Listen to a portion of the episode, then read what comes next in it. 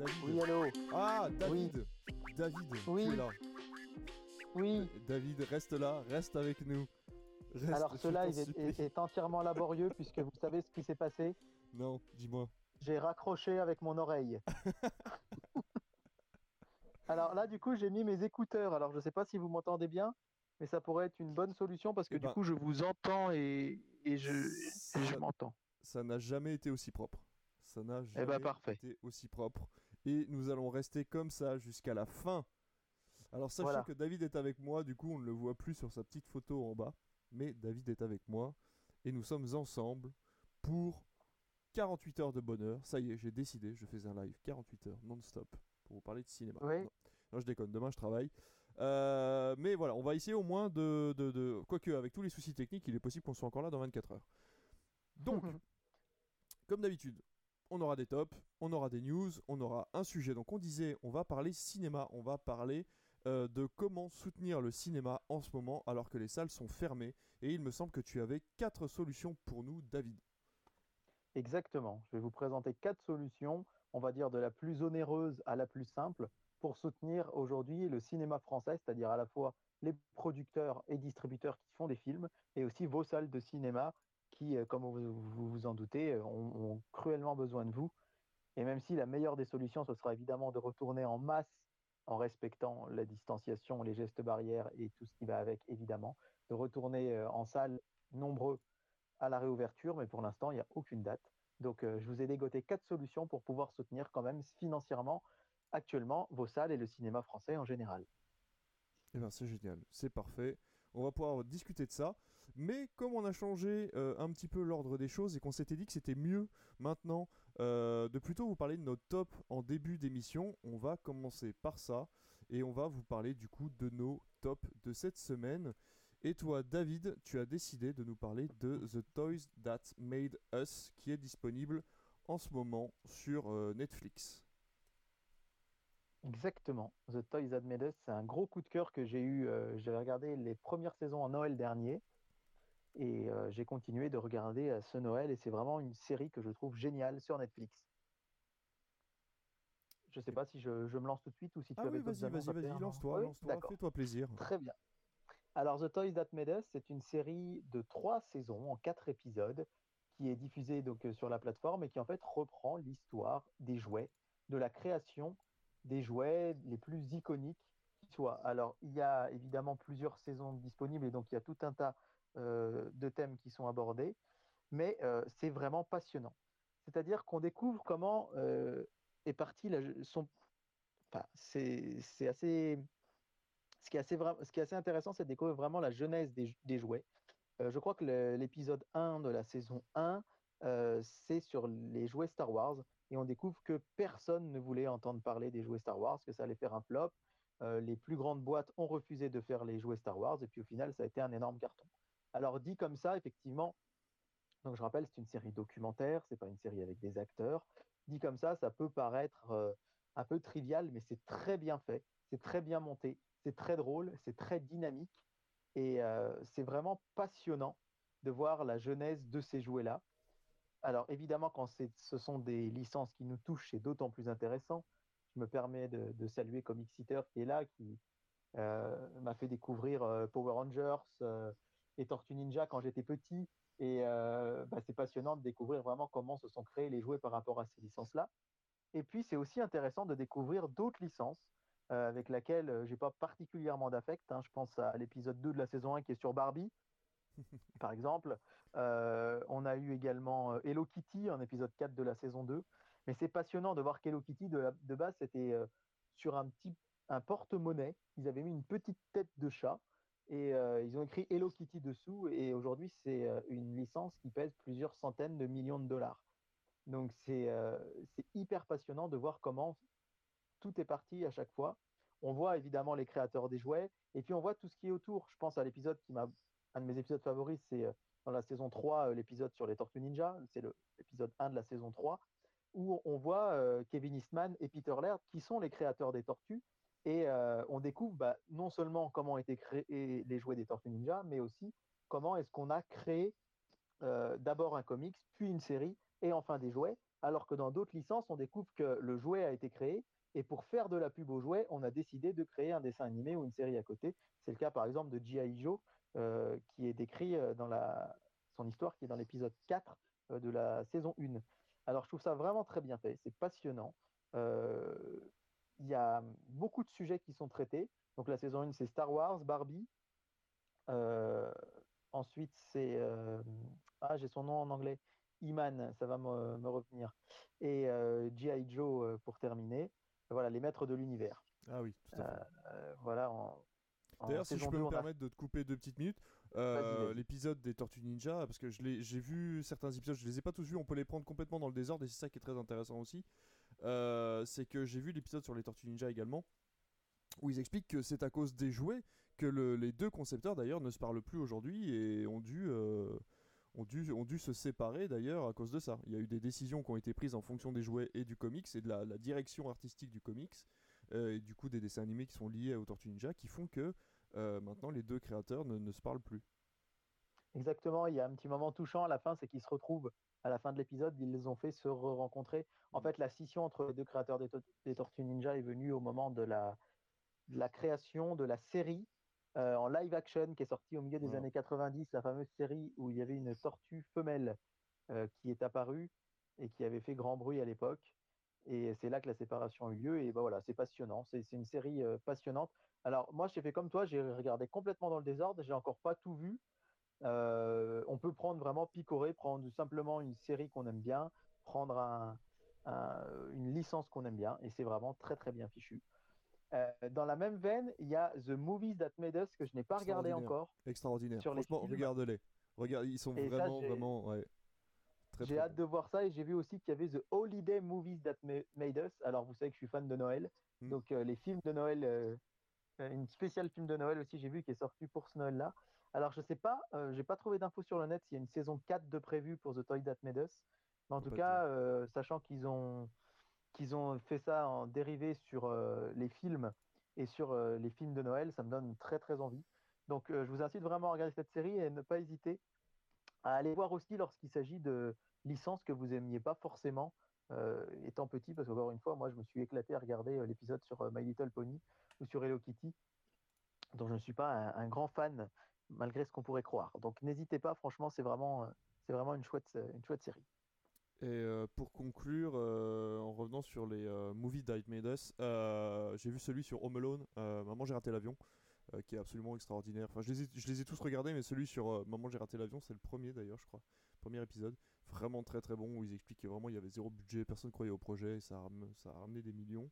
Et voilà, donc très très bon conseil, parce que du coup ça se regarde très bien. C'est Combien tu disais 10-20 minutes par épisode?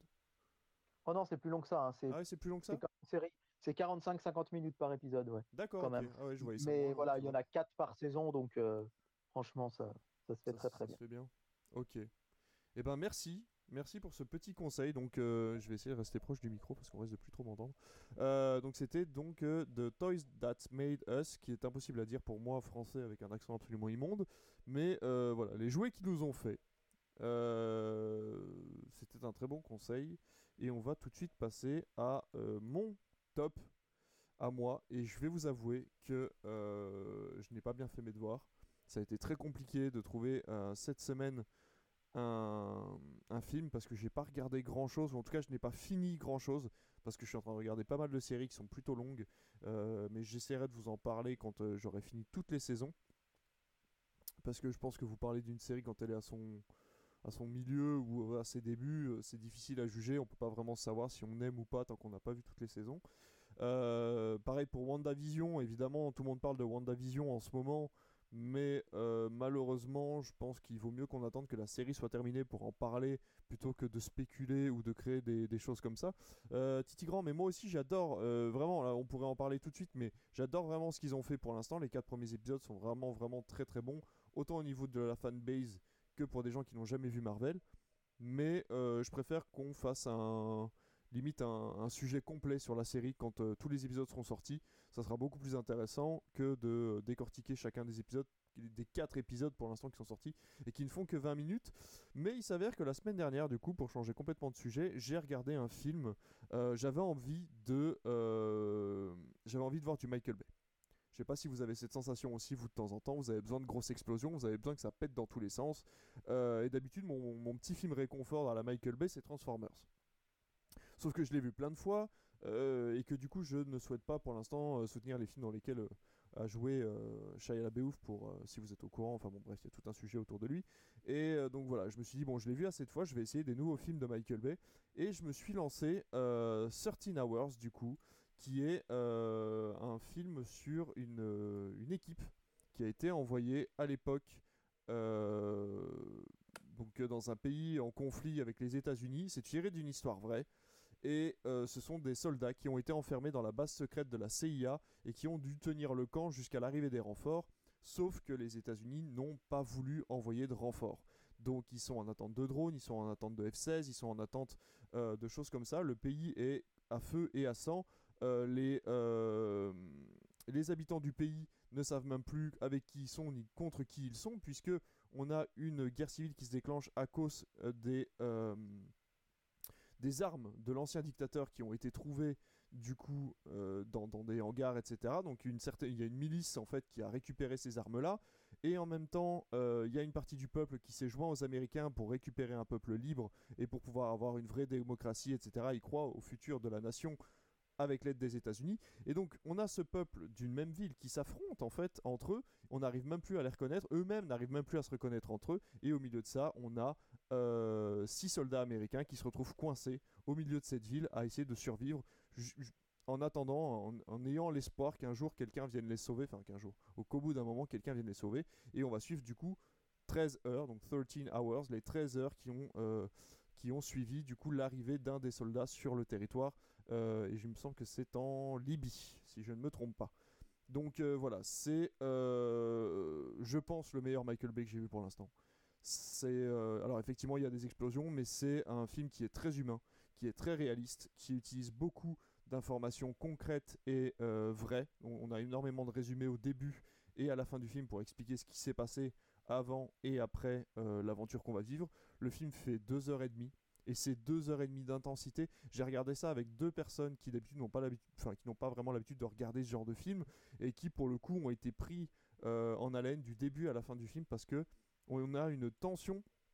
Pour le coup, il se passe pas grand chose au début du film, sur la première heure, heure et demie du film. Il se passe pas grand chose, mais la montée en fait en tension se fait dès les premières minutes du film et c'est vraiment exceptionnel. Enfin, exceptionnel. Faut aimer ce genre de film. Encore une fois, si vous aimez les drames, ça va être compliqué. Mais euh, voilà, c'est vraiment, euh, si vous voulez de l'action, du réalisme, de l'historique, mais pas trop loin non plus dans l'histoire, si vous voulez pas revenir jusqu'à la Deuxième Guerre mondiale ou ce genre de choses, on est face à un conflit qu'on connaît peu, mais qui existe encore maintenant. Euh, et c'est très intéressant de, le prendre de ce côté-là. et ça prouve aussi que Michael Bay est encore capable de réaliser des films des bons films avec des bonnes idées de réalisation. On a des steadicam, on a, euh, on a des magnifiques mises au point, des magnifiques panoramas.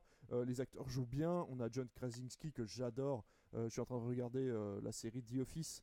là, je l'ai vu dans 13 Hours, je l'ai vu dans Sans un bruit. dans Jack Ryan, il est très bon aussi. Donc voilà, c'est un très bon acteur. Et voilà, il y, a toute la recette pour un bon film, pour passer un bon moment. Donc c'est deux heures et demie de pur bonheur et d'action et d'intensité surtout. Donc euh, si ça vous tente, ben foncez parce que voilà, c'est à regarder. C'est disponible sur Amazon Prime euh, et, je crois que j'ai fait le tour. Et Comic Seater nous dit que c'est un bon souvenir et que c'était vraiment bien ficelé avec un bon suspense et des explosions à la baie. Bah voilà, c'est exactement ça. Tu as très bien résumé. Et euh, je m'attendais pas à passer un bon moment. Moi, je voulais juste un film défouloir et en fait, j'ai eu bien plus que ça, donc je suis très très content. Voilà. Je sais pas si tu l'as vu toi David Sortina Wars. C'est un très bel exposé, mais je ne le connais pas. Eh ben écoute, si ça, j'espère que ça t'aura peut-être donné envie de le voir. Bah disons que de base Michael Bay, bon, pas forcément le réalisateur vers qui je me tourne le plus vite, mais, euh, je comprends, pourquoi pas, pourquoi pas, pourquoi pas. J'aime bien moi, enfin j'adore de temps en temps me plonger devant des films. Euh, bah voilà, euh, avec Liam Neeson là récemment, j'ai regardé encore comment c'était, sans identité ou sans issue ou Night Run, enfin j'en sais rien, je les confonds tous, mais Un de ceux-là. des fois ça fait du bien de, ça fait du bien de juste voir euh, un truc un peu euh, Bien sûr. qui vide un peu la tête. Donc euh, pourquoi pas. Eh ben écoute. Euh, bah écoutez, on va passer à la suite directement. On va pas s'ennuyer avec ça. Avant d'entamer les news, je pense que le mieux c'est de partir directement sur le sujet principal et on va parler de tes fameuses solutions pour soutenir le cinéma. Qu'est-ce qu'on doit faire? David, explique-nous tout. Où est-ce qu'on doit mettre la carte bancaire? Que faut-il faire pour aller soutenir le cinéma en ce moment en France? Eh bien justement, il n'est pas nécessaire de mettre toujours la carte bancaire pour soutenir le cinéma en France en ce moment. On a fêté un triste anniversaire il y a quelques jours. hein, C'est. Ça fait trois mois que les cinémas sont fermés. Ça fait trois mois euh, qu'on est privé de cinéma sur grand écran. Et évidemment, les habitudes des Français sont en train de changer, de beaucoup changer. On voit visiblement un- une frange de la population un peu plus âgée qui s'abonne aux plateformes, qui était aussi un des publics privilégiés des salles. Et évidemment, pour moi qui suis bénévole dans une association qui gère un, cinéma arrêt essai rural, on est un petit peu inquiet de la suite. On espère que les gens vont retourner en salle. On rappelle qu'il n'y a eu dans le monde aucun cluster qui n'est parti d'un cinéma. Ça, je me permets de leur dire parce que c'est important Complètement. que dans le cinéma, voilà, vous, êtes, vous avez votre masque pendant la séance, vous avez du gel hydroalcoolique à l'entrée et à la sortie, la salle est désinfectée entre les séances. Euh, du devant un film, théoriquement, on ne parle pas, on a- il n'y a pas de projection de salive. Donc voilà, on est en sécurité dans une salle de cinéma. Et aujourd'hui, évidemment, moi, je me suis posé la question, euh, comment est-ce qu'on peut soutenir encore nos salles dans ces moments où elles, sont fermées, on pourrait se poser la même question avec les restaurants. Sauf que, évidemment, le cinéma en click and collect, ça n'existe pas encore. On peut, ça s'appelle une plateforme, mais on ne peut pas aller au cinéma pour, pour ça. Donc, j'ai réfléchi à quatre solutions. J'ai regardé les quatre solutions, on va dire de la plus onéreuse à la moins chère, qui peuvent vous permettre de d'aider les salles de cinéma actuellement. Et la première, évidemment, c'est celle, comme je vous le disais, qui coûte la plus cher, qui est peut-être la moins abordable.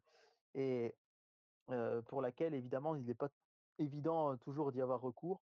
Mais la première chose à faire, c'est si vous êtes abonné dans une salle de cinéma, de conserver vos abonnements, de conserver votre formule. Alors je ne sais pas exactement comment ça se passe dans les grandes villes, dans les multiplex, mais je sais que moi, par exemple, dans mon petit cinéma rural, il y a des gens qui viennent nous acheter des places de cinéma pour après. Et ça, c'est vrai que c'est un geste euh, qui est coûteux. hein. Un abonnement en salle de cinéma, euh, je sais pas, je sais que Damien est abonné à Calais, il me semble qu'il paye une trentaine d'euros par mois à deux, si je dis pas de bêtises. Euh, nous, à Bourbon-Lancy, c'est 31 euros les 6 places adultes et c'est 20 euros les 5 places enfants. Et on a des gens qui continuent de nous acheter des places. Donc, c'est des places qui pourront servir évidemment à la réouverture. Donc, c'est un investissement, on va dire, un pari sur l'avenir. Parce que de toute façon, quoi qu'il arrive, les salles vont réouvrir. Et on ne sait pas si ce sera, enfin, ce sera sans doute pas en février, mais si ce sera en mars, avril, mai, je ne sais pas. Mais ça peut être une solution. C'est-à-dire, si vous avez un abonnement, de le conserver, de prolonger vos abonnements, de rester abonné, d'acheter des places de cinéma quand même dans vos salles qui vous serviront à la réouverture, puisque c'est de l'argent, évidemment, que votre cinéma va pouvoir euh, bah, tout de suite faire fructifier, entre guillemets. Euh, nous, on a la chance d'être dans des locaux municipaux. Bon, Nancy, ce n'est pas le cas de tout le monde. Il y a des petits cinémas RSA où c'est un professionnel qui le tient. Il a un loyer tous les mois. Il a des charges à payer. Et il y a des aides de l'État, bien sûr, évidemment, et heureusement. Et on peut critiquer sans doute l'État pour beaucoup de choses, mais là-dessus, on n'a pas à se plaindre, les salles de cinéma, parce qu'on est quand même suivi et accompagné. Mais ça remplacera jamais le fait que des spectateurs viennent en salle. Donc, une première solution, qui est encore une fois la plus onéreuse et qui vous demande bah, peut-être une trentaine d'euros par mois ou une trentaine d'euros sur place, mais une des premières solutions, ça peut être ça, ça peut être d'acheter ses places à l'avance et de prévoir ainsi la réouverture. Du coup, donc Comic Seater nous dit que c'est chez CGR ou Gaumont. À mon avis, c'est plus UGC parce qu'il me semble pas que CGR fasse de l'abonnement au mois, mais c'est entre 16 et 20 euros par personne les forfaits du coup mensuels et pour deux, pour une trentaine d'euros effectivement. Et sinon, vous avez, bah, comme on disait, hein, les cartes. Euh, du coup, donc soit en carnet dans les petits cinémas ou les cartes électroniques euh, dans les grands cinémas qui vous permettent eh ben, de renflouer tout simplement. Prenez vos, prenez vos 10 places. Si vous voyez que votre carte était vide ou presque vide, de toute façon, ils vont rallonger les dates de, de validité et vous pouvez très bien prendre vos, vos 10 ou 20 places maintenant et puis euh, faire rentrer un petit peu d'argent dans les cinémas pour les, pour les faire survivre. La deuxième option, là, c'est pour, là, je vous ai donné quelque chose pour soutenir vos salles de cinéma. La deuxième, c'est pour soutenir les distributeurs. Les distributeurs, il faut savoir qu'actuellement, c'est ceux qui souffrent le plus, puisque bon, les producteurs, réalisateurs, les acteurs, en ce moment, en tout cas en France, ça continue de tourner. Il y a des films, hein, euh, des séries qui sont tournées. La preuve, c'est que vous avez toujours accès à euh, Demain nous appartient sur TF1, Ainsi grand soleil sur France 2, Plus belle la vie sur France 3, Scène de ménage sur M6, etc. Tout cela continue d'exister. Mais le distributeur, je le rappelle, c'est l'intermédiaire. Le distributeur, c'est le premier logo que vous voyez quand vous allez voir un film au cinéma. Ça peut être pour les plus grands distributeurs américains, Disney, Warner Bros, Universal. Plus petits distributeurs étrangers, vous avez par exemple Metropolitan, dont on vous parle souvent. Distributeur français, c'est Pathé, c'est Gaumont, c'est euh, euh, Pyramide Distribution. Enfin, il y en a des dizaines et des dizaines. Ce sont, ce sont eux qui s'occupent de la distribution du film en salle. Et aujourd'hui, ben, ils sont complètement à l'arrêt, puisqu'ils ne touchent, enfin, ils sont aussi soutenus par l'État, mais effectivement, ils ont beaucoup de salariés et ils ne touchent absolument rien sur les billets d'entrée. Et la, situation, elle est vraiment très, très alarmante pour ces distributeurs. Mmh et il y a une solution pour les aider, les soutenir financièrement, c'est d'acheter des DVD et des Blu-ray et d'acheter des films au format physique. Ça, c'est quelque chose, évidemment, avec les plateformes qui deviennent de plus en plus rares. Il y a eu un appel qui a été lancé pour les fêtes de la part des distributeurs en disant, en achetant des DVD et des Blu-ray, vous nous soutenez. Donc continuez, continuez à acheter des films, des DVD, des Blu-ray. Il y a des indicateurs qui sont un peu tristes malheureusement, c'est que pendant les soldes, il n'y a jamais eu autant de DVD et de Blu-ray soldés.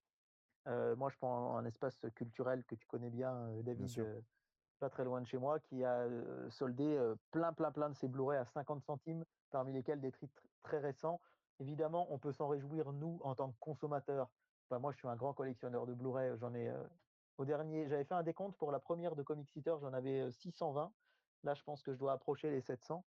Et effectivement, acheter du format physique, des DVD, des Blu-ray, c'est soutenir les distributeurs, c'est soutenir le cinéma. Alors, ça peut paraître désuet, mais c'est quand même déjà un, signe, un symbole important pour aider les distributeurs. Et puis, moi, personnellement, je trouve que c'est chouette de pouvoir posséder un film. Quand on aime vraiment un film, de le soutenir. je pense un truc tout bête, La La Land, je l'ai tellement aimé que je l'ai précommandé. Et je me suis dit, bah voilà, quand on aime une œuvre, on peut soutenir ceux qui l'ont fait.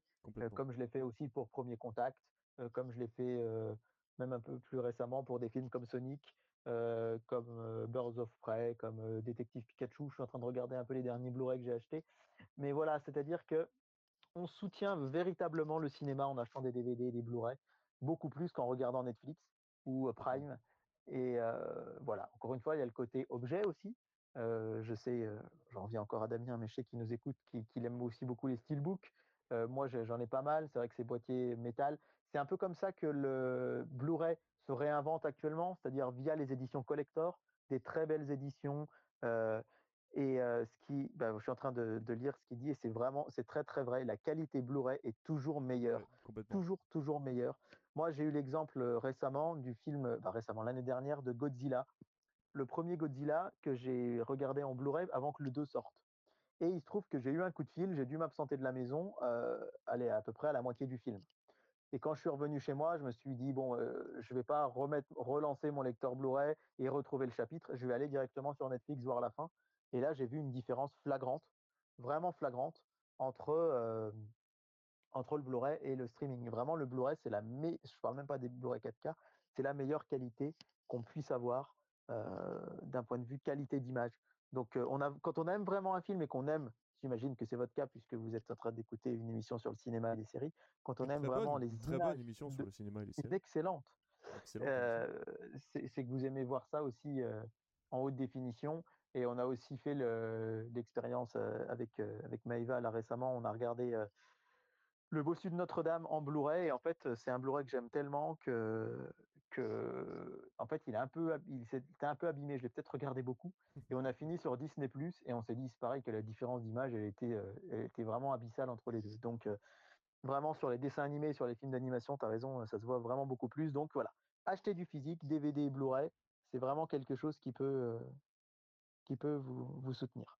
Voilà, et j'ai comparé le dessin animé de Robin des Bois, oui, voilà, donc sur Disney Plus, ouais, c'est complètement ça. Moi, j'ai acheté, euh, j'ai acheté les 8, les 8 Harry Potter du coup en, en Blu-ray.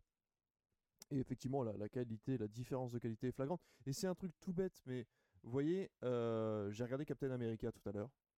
Et il y a le, tout premier Captain America.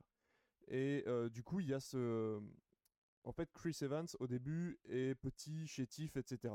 Et je sais qu'ils ont utilisé du coup un autre acteur et qu'ils ont mis la tête par-dessus, du coup, pour faire croire qu'il était petit et maigringalait, etc. Mais j'aurais voulu, et je pense que ça doit forcément y être dans le making-of, on peut voir, à mon avis, cette transformation de Chris Evans et l'explication de comment ils ont fait à l'époque pour pouvoir faire cette. C'est une prouesse technique à l'époque d'ailleurs.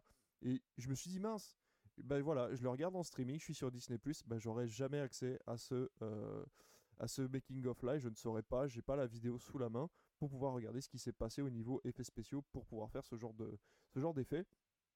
Et je l'aurais forcément eu avec le Blu-ray. Donc voilà, encore une fois, c'est une raison de plus bah, pour ce genre de petite astuce. Euh. C'est exactement ce avec quoi je voulais conclure, c'est les bonus. Moi, j'aime beaucoup et j'y viens de plus en plus. Euh, vous savez, TF1 avait passé Retour vers le futur en cet euh, hiver. je les ai regardés et après, le lendemain, je me suis fait toute une session bonus de Retour vers le futur.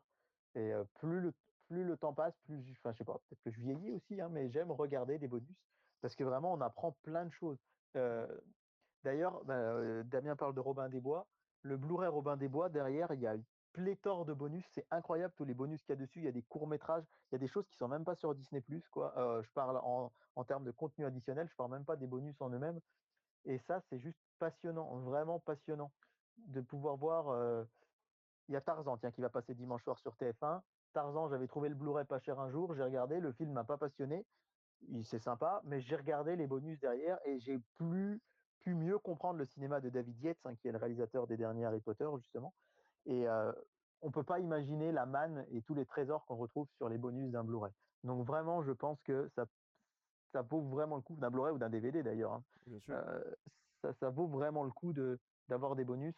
Et c'est vraiment un des gros gros intérêts aujourd'hui qu'on n'a pas du tout sur les plateformes, effectivement. Complètement. Et pour information, et ça c'est la dernière info un peu plus financière, donc moi qui ai bossé, comme tu disais, dans un espace culturel, il faut bien comprendre que les prix d'achat varient énormément entre le Blu-ray que vous allez payer 20 euros, 25 euros en sortie Day One, et ce que vous allez retrouver dans les rayons 3-4 semaines plus tard, voire 6 mois plus tard quand il passe en 3 pour 30 ou 5 pour 50, etc. À la base, on, vous allez faire une marge de 10-15% dessus. Donc votre Blu-ray, vous allez l'acheter, je sais pas moi, 9-10 euros et on va vous le revendre une vingtaine d'euros. Il faut savoir que juste après, quelques semaines plus tard, on a un message du distributeur pour baisser le prix d'achat. Donc en fait, en gros, il va nous rembourser une partie de ce qu'on a payé. Vous allez, donc nous on paye, enfin nous, à l'époque où je bossais là-bas, le, revendeur le paye moins cher et du coup le revend par contre pendant un temps au même prix pour faire plus de marge. Donc comprenez bien que plus tôt vous achetez un Blu-ray ou un DVD après sa sortie en Blu-ray, et plus vous ferez gagner d'argent au distributeur puisque le revendeur lui l'aura payé plus cher. Donc il y aura moins de marge pour le revendeur, mais je vais vous avouer que Leclerc ou la Fnac, ils s'en fichent un petit peu de faire du 10 ou du 15 ou du 20% sur leur, euh, sur leur DVD. Ce qu'ils veulent, c'est de, de, faire du, de la quantité. Et vous, derrière, par contre, vous soutenez plus le distributeur en achetant tôt votre euh, version physique plutôt que d'attendre qu'il soit sorti depuis un mois ou deux mois ou encore pire quand il est sorti depuis six mois et que vous l'avez en 3 pour 30 là c'est carrément dérisoire c'est à dire qu'on va payer l'article 3 voire 4 euros grand maximum au distributeur pour leur vendre euh, bah, le triple voire le quadruple du prix pour, euh, pour faire plaisir aux consommateurs alors comme disait David c'est vrai que c'est intéressant pour nous, consommateurs. Moi, je vais pas vous mentir. Les 8 Blu-ray de Harry Potter, je les ai payés à peine 30 euros parce qu'il y avait moins 50% dessus. Ça m'a fait plaisir sur le coup. Mais pour l'instant, le but est de faire euh, travailler les distributeurs pour qu'ils puissent rester à flot. Et pour pouvoir faire ça, bah, le but c'est d'acheter votre Blu-ray ou votre DVD dès la sortie euh, quand vous le trouvez en magasin. Très bien. Voilà, on va passer du coup. non, mais c'est très, très, très, très intéressant en fait. Parce que tu vois, je savais pas tout ça. Ouais, bah, c'est des choses qu'on voit pas quand on n'est pas dans le magasin. Enfin, moi, c'est vraiment parce que j'ai fait des réceptions de ce genre de DVD. Je sais même pas si j'ai le droit d'en parler, mais de toute façon, je suis pas, j'ai pas payé, non, j'ai pas signé pour une clause de confidentialité. Mais voilà, faut bien comprendre que ce système-là est très complexe. Et c'est pareil d'ailleurs, si vous voulez tout savoir, c'est pareil pour le jeu vidéo. C'est-à-dire que le jeu vidéo à la base, il arrive à un certain prix. C'est pour ça qu'on vous le vend un certain prix à la base et ensuite il baisse de prix. La plupart du temps en magasin, la baisse de prix va suivre au niveau vente par rapport à l'achat, mais de temps en temps, bah, quand on veut faire un peu de marge, bah, forcément le magasin, lui, va garder son prix d'origine de vente, alors que son prix d'achat a baissé euh, en rétroactif. Donc voilà, bien faire attention. Si vous voulez faire plaisir à un distributeur ou un, un créateur de jeux vidéo ou quoi que ce soit, achetez ou même un CD. Un CD, c'est pareil. Si vous voulez faire gagner un max d'argent à l'artiste euh, que vous voulez soutenir, achetez-le le plus tôt possible dès la sortie. Et parfois, hélas, les nouvelles éditions Blu-ray désormais sont avares en bonus et il faut parfois se pencher sur d'anciennes éditions DVD plus riches en bonus.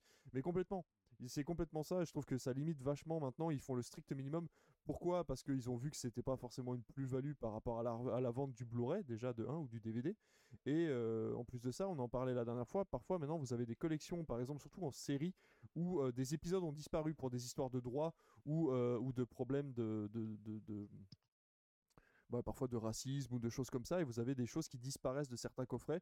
Donc euh, voilà, encore une fois, si vous trouvez des premières éditions, on va revenir là-dessus sur euh, comme pour le 45 tours ou pour les livres. Si vous, trouvez des premières éditions de DVD ou de Blu-ray, lisez attentivement ce que vous trouvez, que ce soit sur une brocante ou dans un magasin, parce que vous pourrez avoir des choses beaucoup plus intéressantes que sur la même version du film maintenant en Blu-ray ou en DVD. Tout à fait. L'exemple est, très bon. Si vous prenez chez Disney, par exemple, vous prenez le Blu-ray de Robin des Bois dont parlait Comic Eater, et vous prenez le Blu-ray Toy Story 4 que j'ai acheté récemment parce que j'avais adoré. Je crois qu'il y a deux bonus sur Toy Story 4 et il y en a plus d'une douzaine sur Robin des Bois. Alors que c'est le même éditeur, c'est Disney. Mais on, on en a parlé l'autre fois.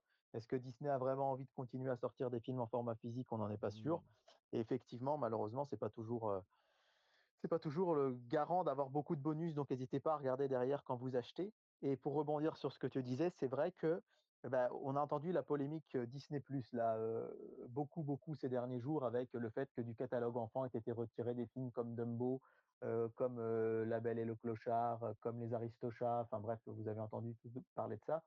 Bon, les films sont toujours accessibles pour les adultes, mais il y a des messages d'avertissement. On n'est pas à l'abri qu'un jour il y ait des coupes qui soient faites. Et effectivement, le fait d'avoir votre DVD et votre Blu-ray, ça reste la meilleure manière d'être sûr que vous avez l'œuvre originale. Moi, je prends un exemple bête, je suis très fan de South Park, j'adore South Park, et on sait qu'il y a South Park qui sont toujours sur la corde raide. C'est des sujets extrêmement sensibles. Et je crois que sur les plateformes, il n'y a pas tous les épisodes, parce que certains vont un peu plus loin que d'autres. Bah, le fait, moi, j'ai les premières saisons, en tout cas les 12, 12 ou 14 premières saisons en DVD. Bah, l'avantage, c'est qu'on sait que là, on, a le matériau de base, quoi, quelque part. Et ça, c'est aussi un des avantages de vos DVD et de vos Blu-ray, c'est qu'ils seront jamais censurés de facto, puisque on peut pas y retoucher. ça a été un peu long du coup sur le, physique, mais je pense que c'était très intéressant d'en parler. Ouais, il faut en parler, il faut en parler. Hein. De toute façon, on est là pour en discuter. Encore une fois, c'est une émission de chill. Hein. On est, euh, on est moins dans la course, donc euh, voilà. Explique-nous tout. Du coup, troisième point. Alors le troisième point, euh, qui est celui qui peut être qui peut être un des plus inattendus, mais c'est de vous abonner à des plateformes de cinéma en ligne et particulièrement à deux plateformes, MyCanal et Orange et OCS. Puisqu'il faut savoir que Canal et Orange sont les deux plus gros soutiens du cinéma français et du cinéma européen. Et là, c'est effectivement pour soutenir bah, ceux qui font des films, hein, la production de films, pour que c'est tout bête, hein, mais si vous voulez avoir des films à la réouverture, il faut qu'ils puissent être financés. Et ces deux plateformes soutiennent le cinéma. Pour vous donner un titre d'exemple, si vous, quand vous vous abonnez à Canal+, ou à MyCanal, suivant que vous ayez la version numérique ou pas, vous avez 12,5% des recettes qui vont au cinéma européen. Et parmi ces 12, et dont 9,5% au cinéma français. Donc en gros, vous avez 9,5% au cinéma français et 3% au cinéma européen, ce qui est énorme hein, sur un abonnement à, alors à 10 euros, comme on a la chance de l'avoir avec David, puisqu'on on est passé par des ventes privées, etc. Ça représente 1,25 euros qui part, c'est-à-dire que en gros, sur un abonnement canal de base à 20 euros, vous avez 2,50 euros qui part tous les mois à la production de films. Et ça, c'est quelque chose qui est vraiment pas négligeable. Vous avez aussi la possibilité avec Orange. Alors Orange, j'ai les chiffres des chiffres qui sont assez anciens. Alors, je ne sais pas si c'est toujours le cas, mais Orange, c'était 6%. Donc, c'est un peu moins important, mais quand même, vous avez 6% de l'argent que vous investissez qui va au cinéma. Actuellement, Netflix, Prime, etc., là, par contre, il n'y a rien. Enfin, c'est en cours, vous avez peut-être entendu parler, il y a des pourparlers en échange d'une modification de la chronologie des médias qui pourrait arriver sous peu, les plateformes soutiendraient le cinéma. Mais actuellement, s'il y a vraiment deux plateformes qui soutiennent, c'est MyCanal et c'est Orange avec les chaînes OCS. Alors l'avantage de ces deux plateformes, c'est qu'elles vous permettent d'avoir accès à du cinéma rapidement. On rappelle que MyCanal, vous avez les films huit mois seulement après leur sortie s'ils ont fait moins de 100 000 spectateurs et 10 mois s'ils ont fait plus. C'est pareil chez Orange, avec en plus un catalogue de séries euh, qui est assez étoffé chez Canal et qui est très étoffé chez Orange, puisqu'il faut rappeler que c'est les séries HBO Max, hein, dont les fameux True Detective, Game of Thrones, euh, euh, etc., qui, Tchernobyl récemment, qui ont beaucoup fait parler. Chez Canal, vous avez aussi beaucoup de séries, mais chez Canal, vous avez l'avantage, si vous aimez le sport, d'avoir encore quelques matchs de Ligue 1, d'avoir l'intégralité du top 14, de la Formule 1, etc. Donc ce n'est pas que du cinéma. Mais en fait, ça peut paraître surprenant, mais en vous abonnant à MyCanal ou à OCS, eh ben, vous soutenez véritablement le cinéma européen et le cinéma français. Ok, et eh ben écoute, j'ai bien fait, du coup j'ai soutenu le cinéma. Euh, Alors évidemment, euh, je dis pas qu'il faut pas être abonné à Netflix parce que moi je suis le premier à avoir un abonnement Netflix, un abonnement euh, Prime, etc. Hein. mais simplement, ces plateformes-là soutiennent plus le cinéma que les autres et effectivement, en le faisant, 2,50€ sur un abonnement à 20 euros, ça peut paraître rien, mais multiplié par les millions d'abonnés Canal, vous vous rendez compte qu'on peut en faire vraiment des films, vraiment des films de qualité, des films avec un, sacré budget. Et Canal et Orange y contribuent énormément. Et en plus, Canal aide les distributeurs, puisqu'ils versent une aide qui leur sont remboursées après par le CNC. Bref, c'est un peu compliqué. Mais en tout cas, en soutenant, en achetant des produits de ces deux plateformes, donc un abonnement à Orange ou à MyCanal, vous soutenez vraiment le cinéma français. Et d'ailleurs, c'est pas par hasard si quand vous lancez quand vous allez voir un film au cinéma, vous voyez très souvent apparaître le logo de Canal Plus avant ou le logo d'Orange ou le logo de Ciné Plus. que Ciné Plus, il faut rappeler que c'est une filiale de MyCanal, hein, c'est un abonnement cinéma supplémentaire de MyCanal qui soutient également énormément le, cinéma français. Eh ben très bien. Donc est-ce que ça marche ça marche avec Salto par exemple ou pas? Alors ça je sais pas du tout. Je sais pas du tout. Finalement, étant donné que c'est des grands groupes de télévision, est-ce que ils se sentent concernés par ça? Est-ce que l'argent rapporté par Salto refinance le cinéma ou en tout cas la télévision française? Alors, ce qui est sûr, c'est que l'argent versé par Salto finance après, oui, les fictions françaises, euh, les séries télé françaises, les téléfilms français. Maintenant, sur le cinéma lui-même, euh, j'avoue que je ne me suis pas renseigné. Donc, plutôt que de vous dire des bêtises, je, préfère euh, ne pas me mouiller, mais c'est possible, oui. Je, rechercherai et puis on en reparlera peut-être la semaine prochaine, pourquoi pas. Ok, ok. Oui, donc en gros, plus on s'abonne à à, des, à, des, à des chaînes SVOD ou ce genre de choses, on va dire plutôt typé France, et plus on a de chances de pouvoir soutenir un, pourcentage important de, du, paysage cinématographique français. quoi. Oui, c'est ça. Après, quand même spécifiquement ces deux-là, parce que je veux dire, euh, des, choses comme Mubi, euh, par exemple, euh, là, c'est vraiment sur le cinéma de patrimoine. Mmh. C'est une plateforme française, mais ça ne soutient pas vraiment la production de films. alors que ces deux-là, c'est contractuel. Hein. C'est-à-dire que c'est pas, on n'en a pas choisi deux à qui à qui on a décidé de donner les films tôt. C'est évidemment une contrepartie. C'est-à-dire qu'ils reversent 12% de l'argent de l'abonnement au cinéma européen, mais en contrepartie, ils ont tous les films très tôt. Voilà, c'est du gagnant-gagnant. C'est pas par altruisme, attention, hein, que, Canal ou Orange font ça, mais c'est du gagnant-gagnant. Et au final, nous-mêmes, spectateurs, alors moi, je vais très souvent au cinéma, donc je, mais pour les gens qui y, vont, qui vont très peu et qui veulent voir du cinéma récent, bah, c'est vrai que c'est génial parce que vous avez tout très très vite. Quoi. Complètement. Complètement. Bah, j'ai pu voir d'ailleurs, euh, j'ai failli le mettre en top. Euh, euh, Farewell, du coup, L'Adieu, qui est un film ouais. très beau et qui, qui du coup est sur la plateforme depuis un petit moment, mais qui est sorti il n'y a pas très longtemps. Ouais, que j'ai pas vu d'ailleurs. Ouais. Mais c'est en fait ce qui est très bien avec Canal. Alors c'est très compliqué. J'ai essayé de voir d'ailleurs le, le, le, si vous voulez un bon euh, CM, le, CM de, de MyCanal est très très efficace.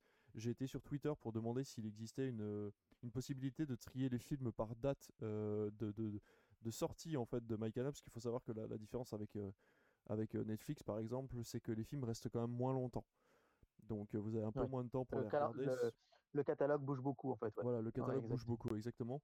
hormis les trucs estampillés Canal+, bien évidemment, mais dans tous les cas, vous allez avoir un petit peu moins de temps que sur Netflix pour regarder votre liste. Et il n'y a pas de possibilité de mettre par date. Et il m'a répondu très très vite pour me dire que pour l'instant c'était pas possible, mais qu'il faisait remonter l'information aux ingénieurs de l'application pour que ça soit fait dans, enfin voilà, pour que ça soit fait dans les meilleurs délais. Donc j'ai trouvé ça très sympa. Et voilà, donc encore une fois, ce qui est bien, c'est qu'on voit des films arriver tous les jours sur MyCanal ou quasiment tous les jours on a un nouveau film sur MyCanal donc vous pouvez vous faire quasiment un nouveau film par jour et des films comme tu disais qui sont sortis il n'y a pas très longtemps donc franchement il n'y a rien à redire pour l'instant je suis très content de mon investissement et, et je trouve ça très bien. Est-ce qu'il nous resterait pas une dernière solution du coup? Ah, Une dernière solution, c'est la solution, euh, c'est la solution la moins chère puisque elle est gratuite. Elle est gratuite pour vous et par contre, elle est euh, payante pour le cinéma. Vous en ai déjà parlé quelques fois sur la chaîne, mais la dernière solution, c'est de regarder des films quand ils passent à la télé. Ça peut paraître tout bête, mais il ne faut pas oublier que TF1, France 2, enfin le groupe France Télévisions et le groupe M6 finance également le cinéma français. À des degrés différents, M6 est producteur et distributeur de films via sa société SND.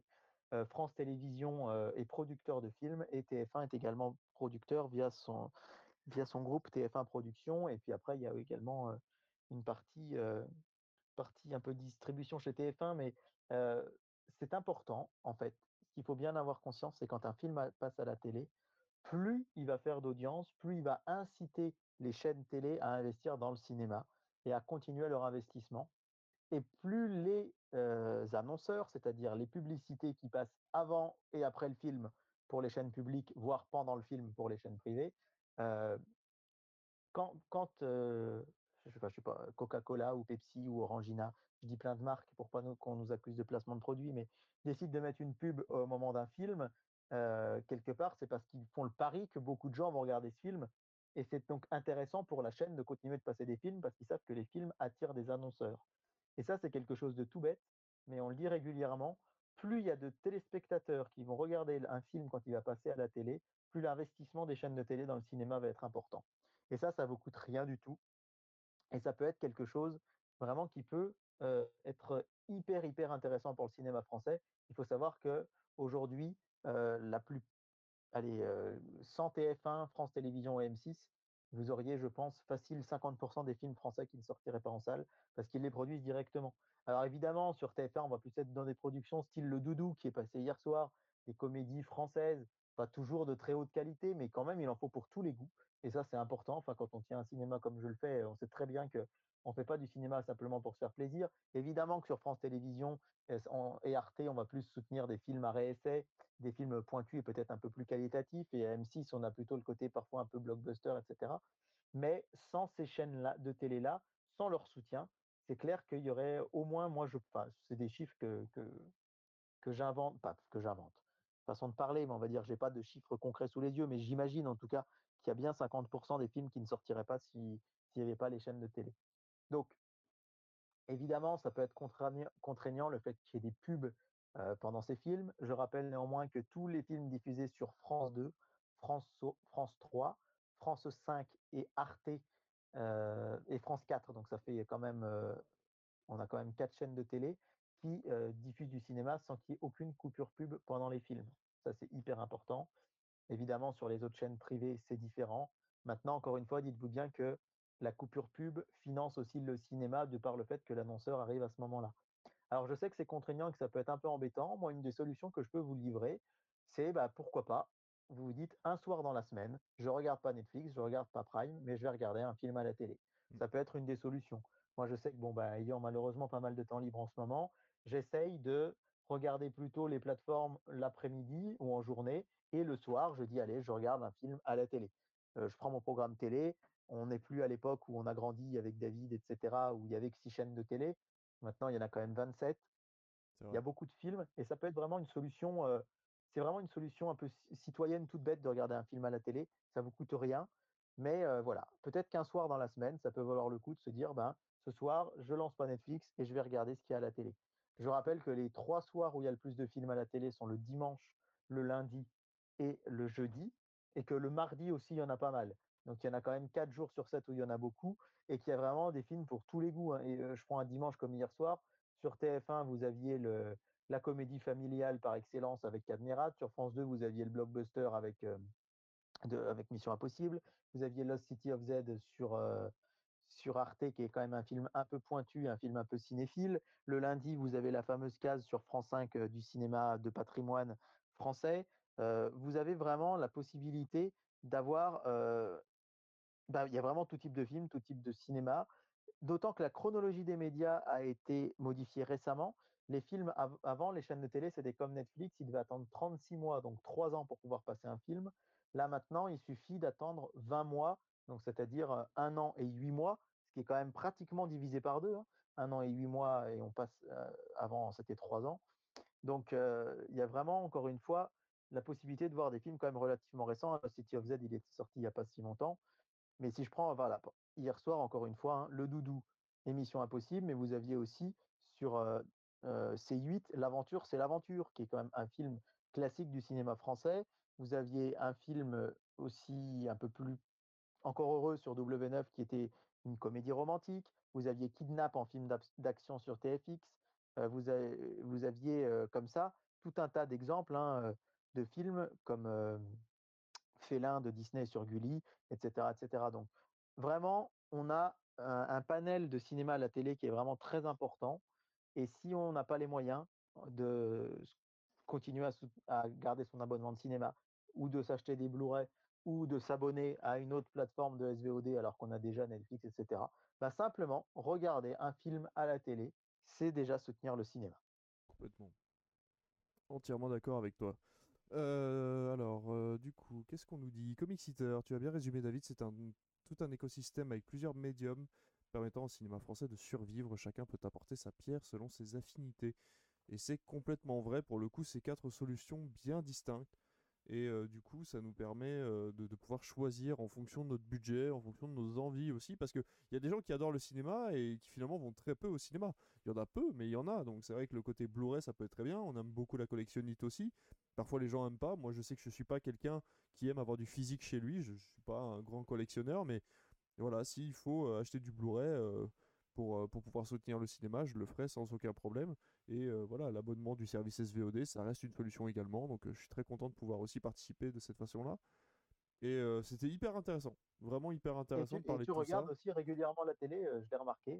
Complètement. J'essaye, bah, depuis que tu nous en parles en fait, depuis que tu nous en parles, j'essaie de me caler au moins une fois dans la semaine devant la télévision et voilà, je regarde pas forcément les pubs, mais je zappe pas non plus, histoire que les, voilà, je on essaye de, rester un petit peu devant sa télé quand même, histoire de pouvoir soutenir un petit peu ça. Donc c'est vrai qu'on fait, on fait. Et puis, euh, et on, me faisait remarquer à juste titre qu'on est, on est dans une génération, on est, on est tous très tentés d'être sur le téléphone, sur le portable, tout le temps les réseaux sociaux à portée de main. Et que effectivement au cinéma, c'est un moment où on est. moi, quand je regarde une série ou un film, c'est vraiment. Euh, la plupart du temps, je, fais vraiment très attention à ne pas regarder mon téléphone, etc., mmh. pour être vraiment dans l'œuvre bah, c'est vrai que d'un autre côté, pour les gens qui ont vraiment du mal à s'en détacher, bah, quand il y a les pubs, ça peut être aussi une petite parenthèse. Je vois par exemple le sens de la fête qu'on a regardé pour l'émission de la semaine dernière. Bah, avec Fabien, on s'envoyait des petits messages sur Messenger pendant la pub. Alors, t'en as pensé quoi? Qu'est-ce que t'as pensé de la réalisation, des acteurs, etc. C'est un petit côté sympa qui nous permet de le vivre ensemble. Mmh Et puis, les réseaux sociaux ont aussi cet avantage. Je pense à Twitter, par exemple, et ben, quand un film passe à la télé le soir, souvent les gens en discutent aussi sur Twitter en même temps, c'est ce qui peut être assez sympa. Alors que quand vous êtes en train de regarder ça à le côté, je vous en avais déjà parlé dans une émission précédente, mais moi ce que j'aimais bien quand j'étais petit, c'est que bah, effectivement quand il y avait six chaînes de télé, le mardi soir par exemple, il y avait le, film de TF1, et ben, le jeudi matin dans la cour de récré, bon, j'étais sûr que la moitié de la classe l'avait regardé et qu'on pouvait en parler. Mmh, mmh. là, quand vous regardez un film un peu random, entre guillemets, j'aime pas ce terme-là, mais sur Netflix, que vous vous dites tiens, je regarderais bien ce film-là, bah, vous ne savez pas si dans vos proches, les gens l'ont vu. La télé a cet avantage, le fait que bah, le sens de la fête, il a fait presque 8 millions de spectateurs la semaine dernière. Les gens en ont beaucoup parlé après autour de moi. Et les réseaux sociaux, ça peut être ça aussi. Euh, je pense à mardi dernier, j'ai regardé Deepwater sur W9, il y avait un million de personnes devant. Bah, sur les réseaux, ça parlait pas mal et j'étais content après de pouvoir échanger avec des inconnus qui avaient vu et donné mon avis.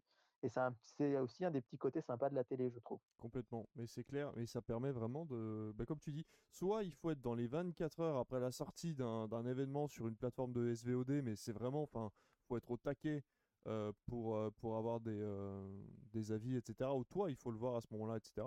Ou alors, effectivement, comme tu dis, être devant sa télé et pouvoir réagir en direct sur Twitter. C'est vrai que pour ça, Twitter, on en parle beaucoup en mal, mais il y a énormément de bonnes choses aussi à faire sur Twitter. Donc non, non, vraiment, c'est comme tu dis, c'est une, petite parenthèse, s'obliger à mettre le téléphone de côté en attendant. On sait que de toute façon, il y aura des pubs. Après, pas sur les chaînes France Télévisions, puisque sur les chaînes France Télévisions, il n'y a pas de pub pendant le film. Mais comme tu dis, si on regarde un film sur TF1 ou sur une autre chaîne privée, M6 par exemple, bah pendant l'instant pub, c'est vrai que ça peut être sympa de euh, voilà, laisser son téléphone de côté et le récupérer que pendant la pub, euh, avant de le reposer et de pouvoir re-réagir à la fin du film sur Twitter ou sur les réseaux sociaux de ce qu'on vient de voir. Complètement. C'est vrai ce que tu disais tout à l'heure par rapport aux plateformes. Là, avec Maeva, on regarde Lock and Key en ce moment sur, euh, sur Netflix. Alors, Lock and Key, c'est sorti, je sais pas, moi, il y a quelques mois. et on, a, on a regardé huit épisodes, on a presque fini. Et j'ai été voir un peu sur les réseaux sociaux ce que, ce que les gens disaient. Et il y a. J'ai vu le premier tweet sur lequel je suis tombé, c'est quelqu'un qui disait il n'y a pas plus has-been que de regarder Lock and Key en 2021. Et en fait, ouais, parce que là, bah, en ce moment, voilà, c'était Lupin. Il fallait que tout le monde voit Lupin il y a 15 jours, il fallait avoir vu les chroniques de Bridge, je sais plus quoi, la Bridgestone, ouais, je sais pas quoi. Ouais, voilà, il fallait avoir vu ça. juste avant, il fallait absolument avoir vu le jeu de la dame. Et en fait, on a l'impression que sur les plateformes, si on, a, on, est à la bourre, on est complètement has ça. Alors que, alors que effectivement, bah, la, télé, au moins c'est l'instant, c'est le moment présent et les gens. Mais j'ai l'impression que c'est un truc spécifique à Netflix parce que j'ai pas cette impression avec Amazon Prime en fait je, trouve qu'Amazon Prime, les gens rattrapent The Boys maintenant et bon, euh, ça gêne personne que les gens regardent The Boys maintenant ou The Office. Moi, je suis en train de regarder The Office, bah ça embête personne que je regarde The Office alors que la série a quasiment 10 ans. Donc euh, j'ai l'impression que c'est cet effet Netflix du reste abonné, regarde tout tout de suite. Euh, pareil, Netflix est le seul quasiment à ne pas faire de, à part Snowpiercer, c'est la seule, le seul programme qui n'est qui n'est pas diffusé tout d'un coup, qui a un épisode par semaine. Euh, mais sinon, euh, Netflix n'est pas du genre à diffuser un épisode par semaine. Il faut qu'on regarde tout tout de suite, tout maintenant. Et, euh, et c'est bien dommage parce que finalement, on était très contents, nous, de, de pouvoir. bon, on en parlait encore une fois avec mon colloque, là, avec Lucius. On était très contents d'avoir notre épisode de WandaVision toutes les semaines. Ça nous fait bah plaisir d'avoir un cliffhanger de fin d'épisode et de se dire merde, faut attendre encore une semaine pour pouvoir voir la suite. Mais c'était trop bien. Alors que quand tu as 5 secondes entre le générique et le début de l'épisode d'après pour savoir ce qui s'est passé, bah, il n'y a aucun intérêt de suspense en fait. Ça ne sert à rien de finir un épisode sur un effet à suspense, puisque de toute façon, dans 5 secondes, tu vas avoir la suite. Ouais, exactement. Et puis c'est le, enfin nous, c'est devenu le petit rendez-vous, tu vois, le vendredi soir. Euh, le vendredi soir, on se regarde notre épisode de WandaVision, et puis voilà quoi, c'est cool. Et effectivement, le, suspense, euh, je sais pas moi, pourquoi j'ai autant aimé 24 heures chrono ou Desperate Housewives ou Lost à l'époque, donc il y a 10-15 ans, bah parce que quand on voyait un épisode, on était en transe de savoir la suite et, et, voilà, là, c'est vrai que ça casse un ça casse un peu le charme, le fait de voir tout très vite, je trouve. Mais ça, c'est un autre débat, sans doute. problème de consommation immédiate spécifique à Netflix. Mais tout à fait. Et en même temps, là, encore une fois, Netflix, c'est leur spécialité. C'est, enfin, voilà, ils sont faits pour diffuser des programmes. Alors qu'Amazon Prime, on n'est pas sur une diffusion obligatoire. C'est-à-dire qu'Amazon Prime Vidéo, c'est inclus dans ton abonnement Amazon Prime. Tu peux payer juste pour Amazon Prime Vidéo, mais c'est le petit truc en plus. Ils n'ont aucun intérêt à te, à te, à te bourrer en fait de programmes à, à, manger immédiatement. Le but est que tu puisses aller te balader sur une vidéo quand t'as rien à faire parce que tu dis bah tiens c'est inclus dans mon abonnement, du coup euh, je vais aller jeter un oeil. Enfin moi en tout cas c'est ce que je fais et à chaque fois je trouve un truc à regarder. Alors qu'en ce moment Netflix c'est la, c'est la bataille euh, à la hype et il faut toujours avoir vu comme tu dis euh, le dernier truc connu et du coup quand tu vas un peu loin dans ta liste de choses à enregistrer, bah tu dis bah ouais mais ça en fait je, connais limite la fin, ça a été limite spoilé sur internet. Enfin, c'est vrai que c'est, ça devient compliqué en 2020, en 2021 de regarder Netflix euh, de façon hasardeuse, quoi. Euh, de, comme tu dis, de façon random.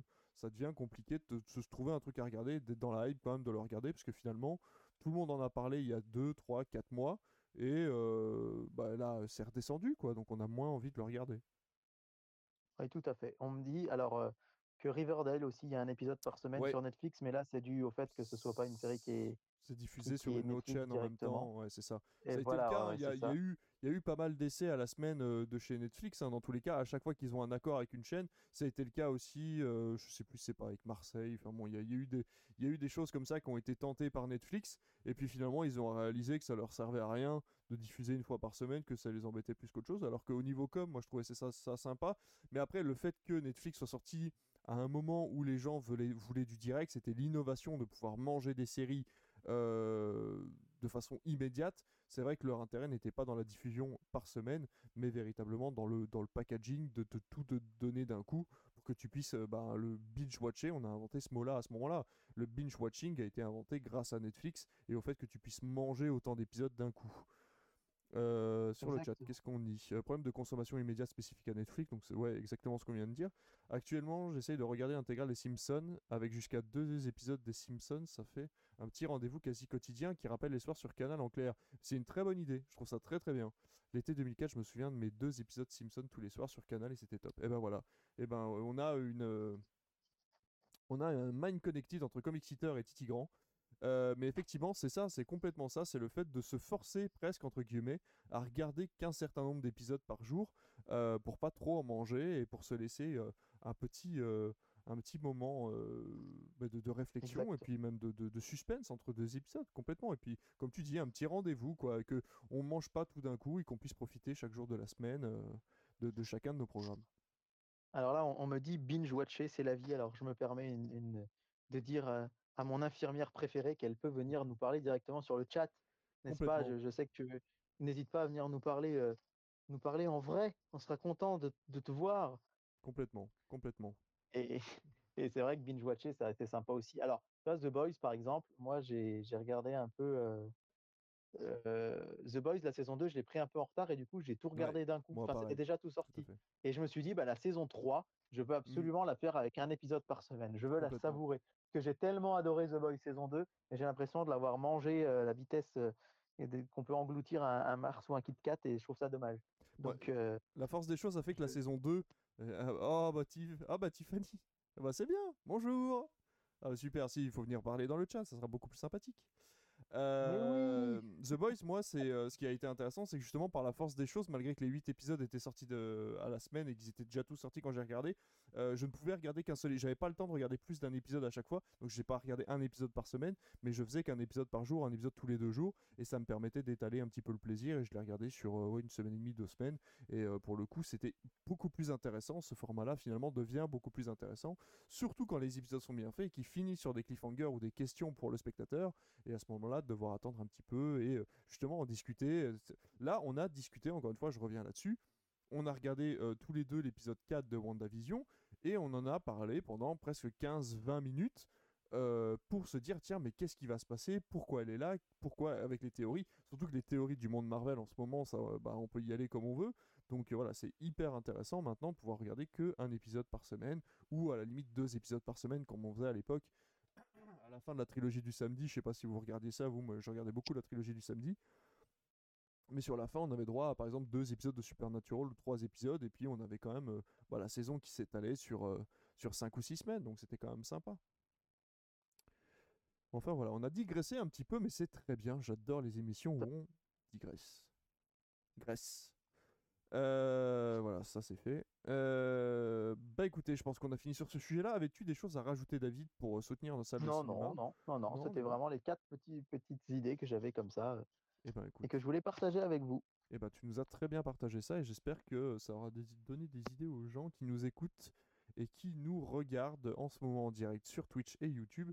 Et n'oubliez pas que du coup, euh, si tout se passe bien, normalement mercredi, si vous n'avez pas pu voir toute l'émission, ce sera disponible en podcast sur Spotify ou alors vous pourrez le regarder directement en replay sur YouTube. On va passer euh, à quelques news, si ça te dit. Euh. Puisqu'il nous en reste en fait de la semaine dernière, parce qu'on a tellement étalé sur la tier list qui était très très sympathique. D'ailleurs, si vous l'avez pas vu, je vous invite à aller regarder notre tier list euh, des attentes de 2021 au cinéma. Euh, C'était très sympa à faire. Et bah, du coup, on va passer à notre petit système de news. On va sortir deux trois petites news. Et si ça te tente, on se fera bah, le petit flop. Tu m'avais dit que tu avais un petit flop cette semaine et on en parlera tout à l'heure quand on aura fait quelques news. Et je vais garder la main puisqu'on va parler de Lupin. On en a parlé tout à l'heure. Lupin en ce moment, gros gros gros succès puisqu'il a été dans le top 10 mondial et qu'il l'est encore d'ailleurs. Maintenant, une partie 2 a été annoncée pour l'été 2021. Et, Tiffany a terminé Lupin hier, je crois, en plus. Eh bah, Tiffany, voilà, j'ai terminé Lupin aussi également, euh, sans forcément juger la série euh, pour ses, qualités narratives et de réalisation. C'était un bon blockbuster de série, hein, c'est-à-dire que c'est un très bon divertissement, comme on peut en voir maintenant euh, sur la plateforme. ça a permis apparemment de, renforcer les ventes des livres dédiés à Lupin, donc ce qui est très bien. Je suis très très content d'ailleurs que ça se fasse. on aura peut-être même plus de monde. Apparemment, il existe un festival euh, Lupin, je pense que c'est sur les côtes normandes, quelque chose comme ça. Ouais, à Etretat. Voilà, à Etretat. Donc je pense qu'il y aura beaucoup plus de monde l'année prochaine s'il y a le festival Lupin à Etretat, donc ça pourrait être sympathique. mais tout ça pour dire que Lupin a atteint les 70 millions de vues en un mois, ce qui est euh, dans le top 10 des, des, des, pays du monde du coup euh, de la plateforme. Donc euh, voilà, 70 millions de foyers touchés par, par Lupin, enfin touchés par Lupin, non, c'est pas ce que je voulais dire, visionné, enfin voilà, 70 millions de foyers à visionner Lupin. Et apparemment la série est plutôt vue de façon positive, même si maintenant on commence à avoir les premières réserves de personnes qui disent que bon, ça a beau être méga hype, la qualité n'est pas forcément au rendez-vous. Et euh, on revient sur le problème qu'on expliquait il y a 5 minutes, c'est-à-dire que si on n'est pas dans la hype, si on regarde la série euh, un petit peu en retrait du reste du monde, entre, guillemets, et eh ben, on n'a pas forcément le, même impact que, euh, que le reste des, personnes sur les réseaux sociaux. tu l'as vu toi David, qu'est-ce que tu en as pensé en deux mots? Alors moi j'ai bien aimé, ouais, j'ai bien aimé. j'ai trouvé que c'était vachement bien filmé, ça fait plaisir de voir la France quelque part filmée à la Netflix il y a vraiment des très beaux plans. on voit Paris est, très joliment filmé.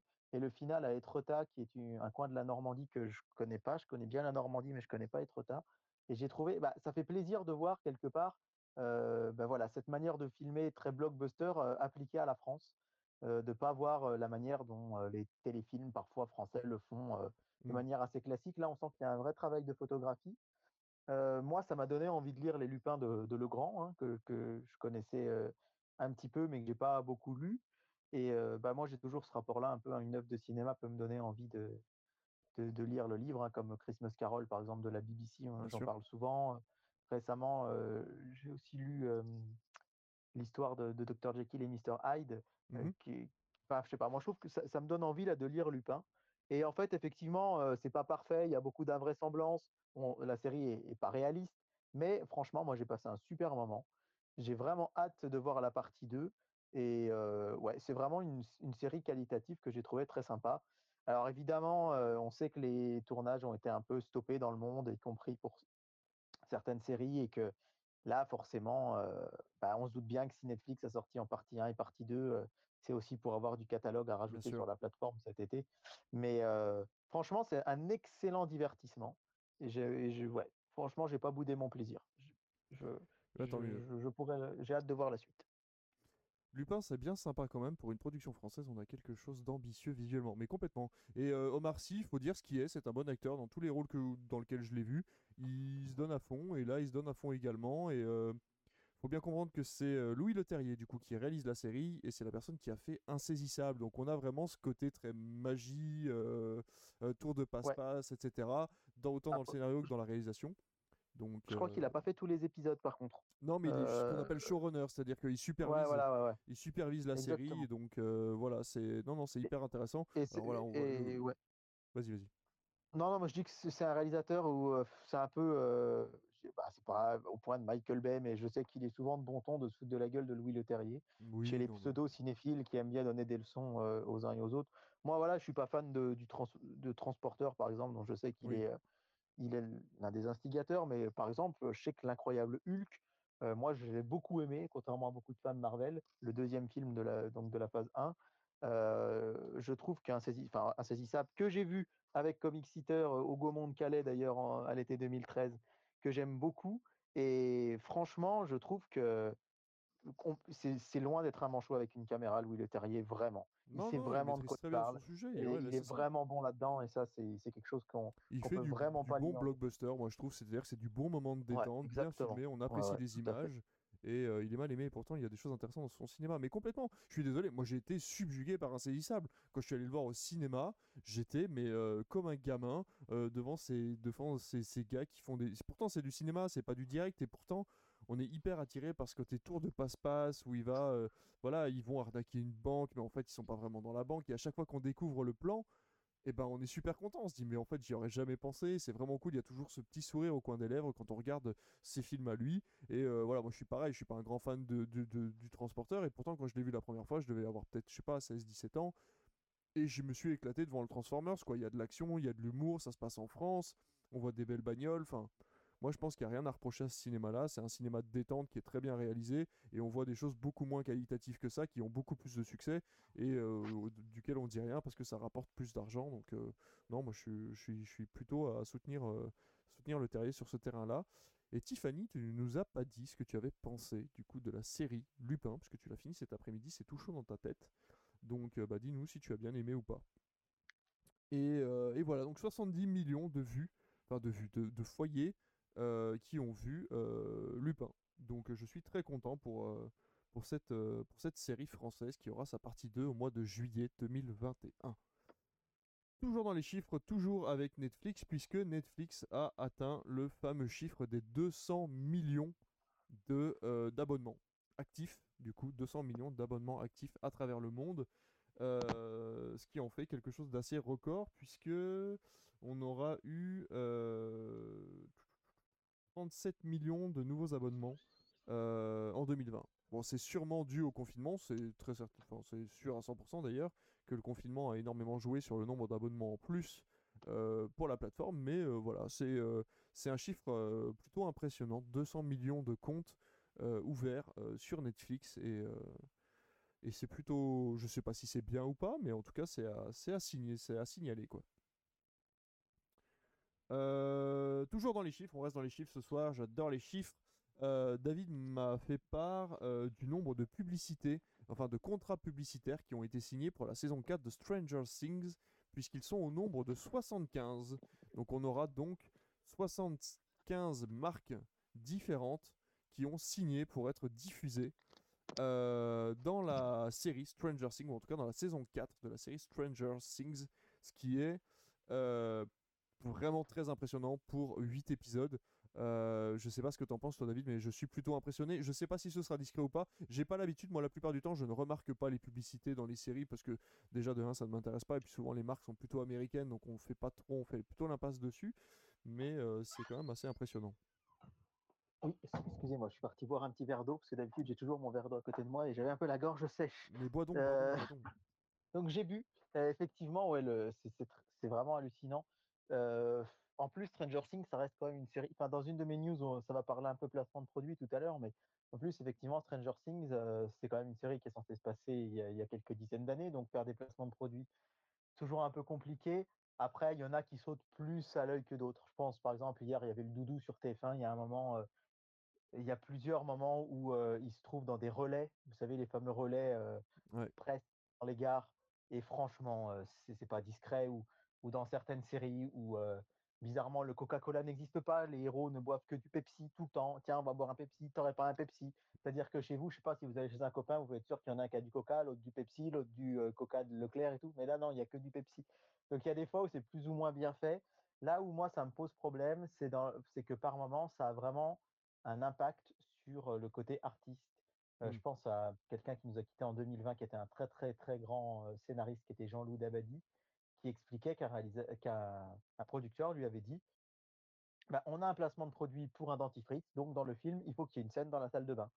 Et lui disait bah non, je vois pas, franchement. donc il n'a pas dit pour quel film. Visiblement, c'était un blockbuster français des années 2010. Et il a dit bah non, je, ne vois pas pourquoi je mettrais ça. Et le, studio lui a mis une grosse grosse pression et il a été obligé d'écrire une scène dans la salle de bain. Et c'est là que ça me pose problème quelque part. Mmh. C'est que bon, que le héros boive un verre de coca, ça va pas me changer l'histoire du film.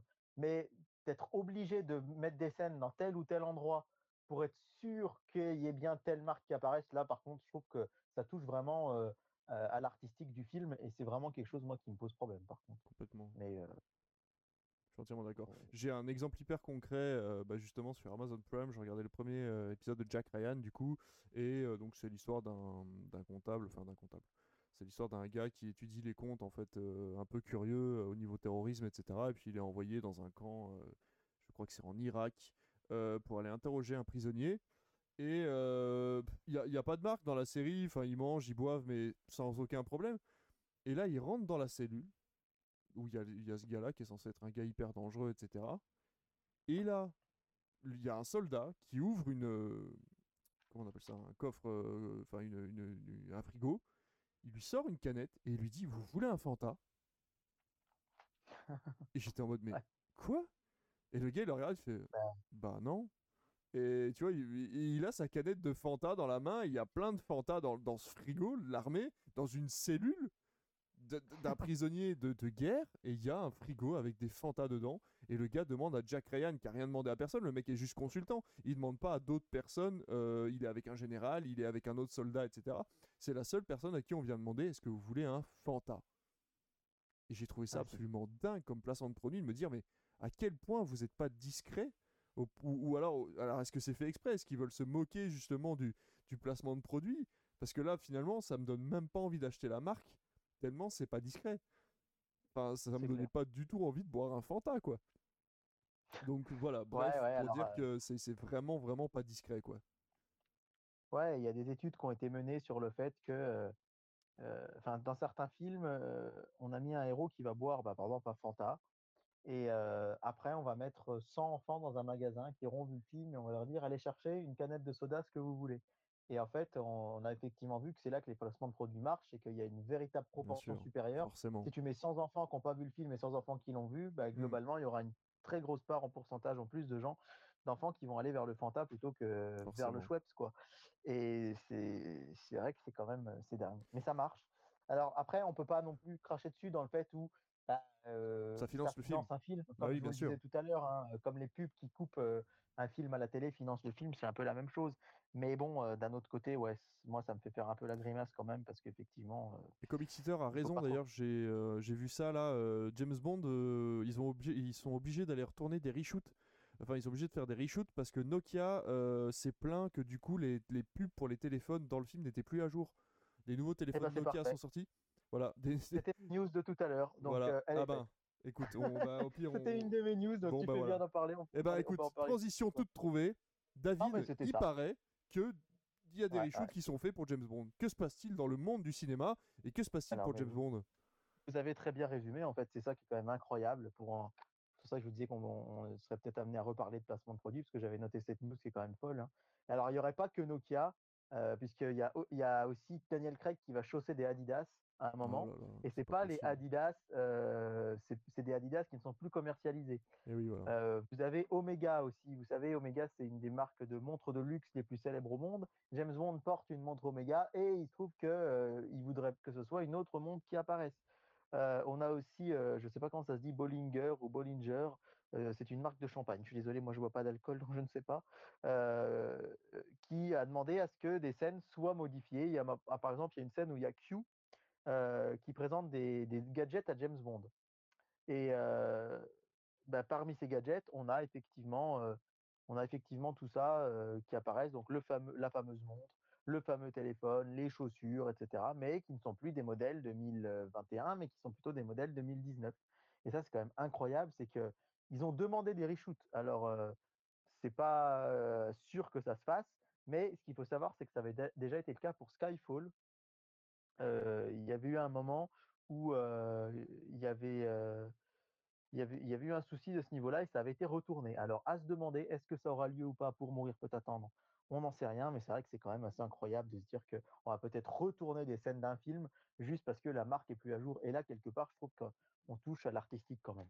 Ah mais complètement, ah bah là mais complètement. Mais et puis surtout à un problème de timing aussi, puisque imagine que la scène a été tournée, je sais pas moi, euh, en Italie au moment où on voit le bras de James Bond avec une montre Omega et que ça a été tourné en Italie, ils vont pas se faire cher tourner en Italie. Ça va être fait sur fond vert ou sur euh, ou s'il va y avoir un reshoot où le bras ce sera pas celui de Daniel Craig. Et puis alors là, euh, franchement, enfin c'est là on est on est on est sur du ridicule. Enfin ça va être ça va être scandaleux du coup le film va être mauvais s'ils font ça le film va forcément être mauvais il va y avoir plein de plans dans le film ou ça va être catastrophique, ça va être refait sur fond vert euh, de façon absolument ignoble et dans la précipitation, c'est sûr, c'est sûr et certain. Ouais, ouais, ouais. Enfin, c'est fou, c'est fou, mais on en Ah est bah là, quoi. ah non, c'est sûr. Bollinger, Bollinger, Bollinger, et c'est un très bon champagne, ça se dit Bollinger. Ouais, ben, moi, je préfère le Fanta pour le coup. Et comme Xiter nous dit désolé David du coup d'avoir d'avoir piqué ta news. Non, mais il a bien Euh, fait. De toute façon, voilà. un jour, il va venir chroniqueur, lui, sur. Oui, et bah d'ailleurs, oui, oui. hein. D'ailleurs, euh, si vous dans le chat, euh, vous avez envie, n'hésitez pas. Je vais. Ah bah d'ailleurs, hé, transition. Mais là, là, mais on est, on est, on est sur la, on est hyper tendu sur les, sur les transitions. Je vais vous mettre le, je vais vous mettre le lien pour venir sur le, le chat Discord si ça vous tente. Bien sûr. Si vous en Comme aviez ça. marre du prof géo, vous aurez le prof d'éducation musicale. Comme ça, voilà, c'est parfait. Bah voilà, nickel. Euh, voilà, donc si vous voulez venir sur le Discord, n'hési- n'hésitez pas à venir euh, nous rejoindre. Et surtout, si vous voulez faire partie de l'équipe, si vous voulez devenir chroniqueur de l'émission, eh ben dites-nous. Parce que, étant donné que maintenant je suis tout seul à l'écran, si vous avez juste envie de parler euh, au micro, c'est possible. Et du coup, ben, vous pouvez venir parler. Tout ce qu'on vous demande, c'est de parler de séries et de cinéma.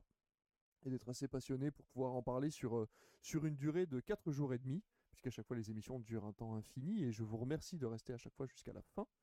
Euh, mais voilà, donc euh, n'hésitez pas à venir avec nous sur le Discord, installer le petit logiciel, ça vous permettra d'avoir un, petit réseau de chat à l'ancienne pour discuter de tout et de rien. On a des, euh, on a des, des- salons de, de- de discussion générale autant que de discussion séries, films ou, télévision. Donc voilà, n'hésitez pas à nous rejoindre sur le Discord. Et David, as-tu une autre news dont tu voudrais nous faire part tant qu'on y est? Bah, j'ai plusieurs petites news. Alors, je sais pas si toi, il t'en reste encore, mais on Bah, non, moi je j'en ai encore une, mais je vais la garder pour après. Ce que je te propose, c'est que tu en fais encore une, et puis après on va, euh, euh, on va, on va faire nos flops. Et puis après on reprendra sur la fin des news. Ça tente? Ok, et ben, je vais vous faire deux petites news rapides, peut-être cinéma, et puis je finirai par des news télé. Comme ça, ça permet de, de un petit peu cloisonner le cinéma et la télé. Euh, bah, rapidement, il semblerait, il n'est pas impossible que le titre de Matrix 4 ait fuité. Je ne sais pas si vous en avez entendu parler. Ah oui, Mais, oui, euh, oui. il se trouve que ça arrive de temps en temps. Alors parfois, euh, de manière plus ou moins vraie. Je me rappelle par exemple que le titre de Avengers 4, euh, beaucoup pensaient qu'il allait s'appeler euh, Le Gant de l'Infini, puisque c'est le nom de- d'une saga euh, très connue de comics. Et finalement, ça a été Endgame, donc c'était pas forcément ça. Mais là, il semblerait qu'une maquilleuse euh, qui aurait dévoilé euh, que le titre de Matrix 4 serait Matrix 4 Résurrection, ce qui pourrait être somme toute assez logique quand on connaît bah, la manière dont se termine Matrix Révolution. Et ça pourrait donc être à la fois la résurrection de la franchise, mais aussi un peu un retour des héros. Euh, on sait qu'il y aura Trinity et Neo qui seront là. Après, je vais pas beaucoup plus m'avancer sur Matrix parce qu'en fait, c'est une saga que je connais assez peu. Je sais que d'ailleurs, euh, Comic Eater est un, immense fan de la saga. Moi, j'ai vu le premier Matrix il y a longtemps et j'ai vu le 2 et le 3 seulement cet hiver. Donc euh, voilà, mais en tout cas, une maquilleuse a mis visiblement une, pho- une photo, un message sur, Instagram en disant que, ce, serait, que ce serait donc Matrix Résurrection. Voilà pour la pe- première petite news. Et la deuxième, c'est une news qui me tient bien à cœur parce que c'est Cloverfield qui pourrait avoir une suite. Et moi, j'ai beaucoup aimé ce film, euh, Cloverfield. Alors, il existe en fait euh, le fameux Cloverfield, donc euh, euh, qui est sorti, ben, je crois, maintenant en 2008, 2009, quelque chose comme ça, Mm, mm. euh, qui était produit par J.J. Abrams. Et il y a eu des sortes de suites qui sont plutôt des films dérivés. On a eu Oui. 10 Cloverfield Lane, qui est sorti au cinéma en Qui était 2016, très bon, que j'ai bon adoré. Je me souviens Génial. pas si, je demande si c'était pas toi qui étais projectionniste à l'époque, peut-être David, c'est pour ça que j'en ai peut-être déjà parlé avec toi, c'est mais possible, trouvé que le c'est était génial. D'ailleurs, je crois que j'étais allé le voir avec Comic Eater. Il me il dira dans le chat, je m'en souviens plus, mais je crois qu'on on aime bien John Goodman aussi. euh, Ouais. Et euh, ce film était génial. Il y a eu Cloverfield Paradox qui est sorti directement sur Netflix. Qui était moins Euh, bien noté si par contre. Je l'ai pas Si vu. vous vous souvenez bien, c'était une surprise. En fait, il y a eu la bande-annonce pendant le Super Bowl et il est sorti le lendemain. Personne ne savait que ce film allait sortir. Et en fait, c'est dans le même univers et j'avais trouvé ça plutôt cool. Et euh, comme le succès, comme tu l'as dit, était pas critique, n'était pas forcément au rendez-vous, euh, on pensait que ça serait fini. Et en fait, J.J. Abrams a annoncé hier, je crois, que depuis trois ans, il est en train de travailler sur une suite, donc qui va de nouveau produire avec sa société Bad Robot, Et que visiblement, par contre, il changerait toute l'équipe de réalisation du film hein, et on n'aurait pas à la réalisation, à la photo, tous ceux qui ont travaillé sur le premier. Lui, il reprend vraiment. Alors, on ne sait pas s'il va réaliser maintenant encore, mais on sait qu'il devrait travailler. Il travaille dessus depuis trois ans. Et je trouve que c'est une bonne nouvelle, parce que Cloverfield, encore une fois, est un, est un très bon film, je trouve, de science-fiction. Et je suis pas hyper fan de ces films de caméra à l'épaule, là, tout le temps. Et là, celui-là, moi, m'a vraiment beaucoup plu. C'est une bonne utilisation de la Steadicam. Hein.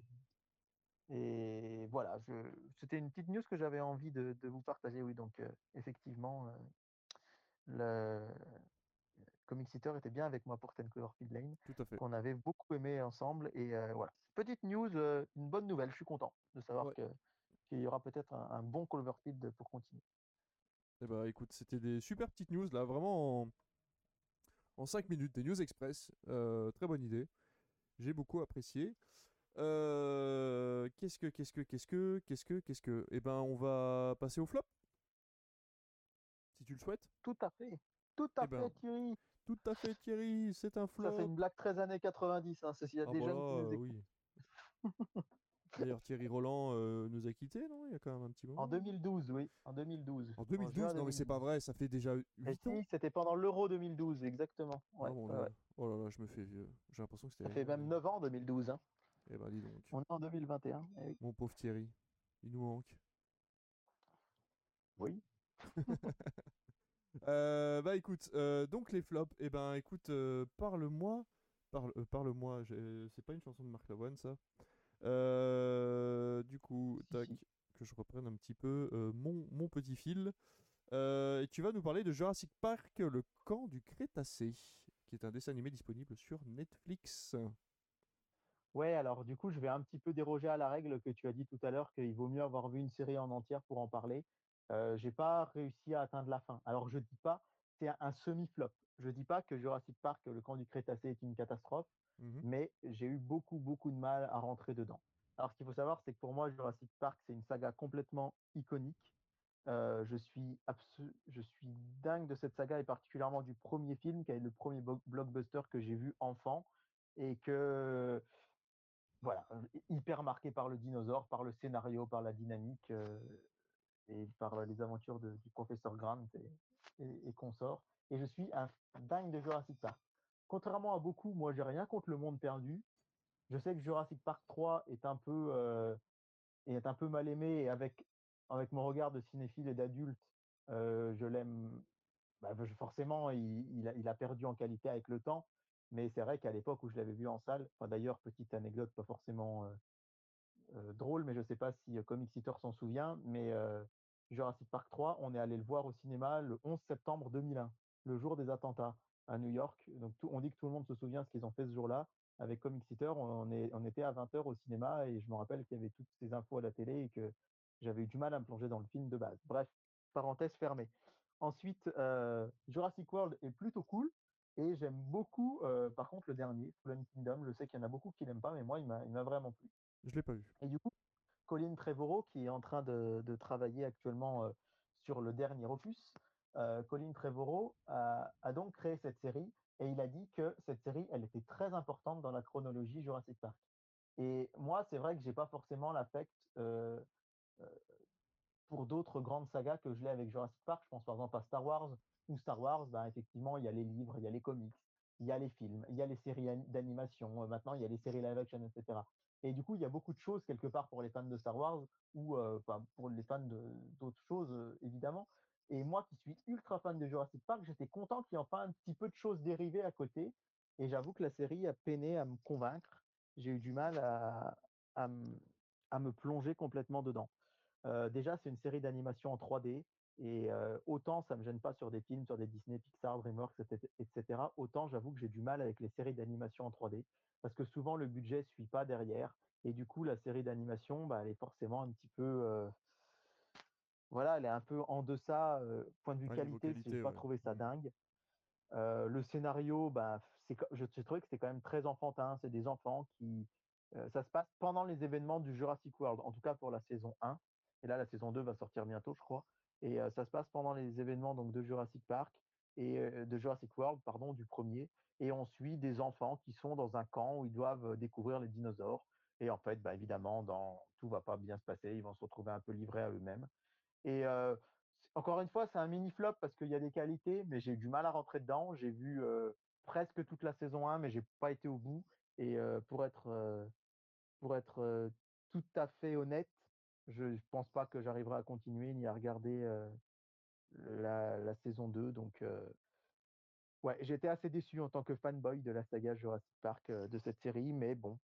Je ne dis pas que j'y reviendrai pas, mais j'y reviendrai pas tout de suite. Peut-être que voilà, Colin Trevorrow, il insiste vraiment là. J'ai relu une interview de lui qui dit faut regarder, faut regarder, faut regarder pour bien être prêt pour le dernier film. Donc le dernier film, il devrait sortir en 2022-2023. Mmh. Donc j'ai encore un, peu le temps de le voir. Donc je me dis j'essaierai de, de m'y replonger d'ici là. Peut-être que aussi dire de m'y replonger. Là je l'ai regardé seul. Peut-être que si je la regarde avec avec ma copine ou avec je sais pas un, ami quand on aura le droit de se voir plus facilement, peut-être que ça marchera mieux. Mais là j'avoue que j'ai eu du mal à me plonger dedans. Ouais, c'est vrai que l'abondance, ça n'a pas l'air hyper convaincante. Hein. Mais c'est pas super bien fait. Ouais, c'est assez décevant. Donc, enfin bref. Ah, je, je veux pas vous en dégoûter, mais voilà, c'est pas dingue. Comic Eater nous dit qu'apparemment, encore une fois, ta mémoire est infaillible, ça on le savait déjà. Mais Jurassic World 2, il le trouve novateur sur la licence avec sa deuxième partie à huis clos. Alors moi, je n'ai pas encore vu le deuxième Jurassic World et je n'ai qu'une hâte, c'est de le regarder, mais c'est vrai que je n'y pense jamais. Euh, donc euh, voilà, ça a l'air. Euh, mais le deuxième m'attirait vraiment. Enfin, je sais pas, moi Jurassic World, j'ai trouvé que c'était une bonne, une bonne remodernisation du, du, concept et je l'ai trouvé très bien. Moi, j'ai passé un très bon moment devant et puis j'aime bien Chris Pratt, donc moi je trouve que c'est à voir. La réalisation du deuxième est folle. Enfin, moi, alors j'ai oublié, c'est Bayona, je crois, son nom de famille, j'ai oublié son nom, mmh. son prénom. il n'a pas fait 50 000 films. Hein mais il a fait quelques secondes avant minuit, je crois, ou après minuit. Oui, tout à fait. Ouais. Je me souviens plus.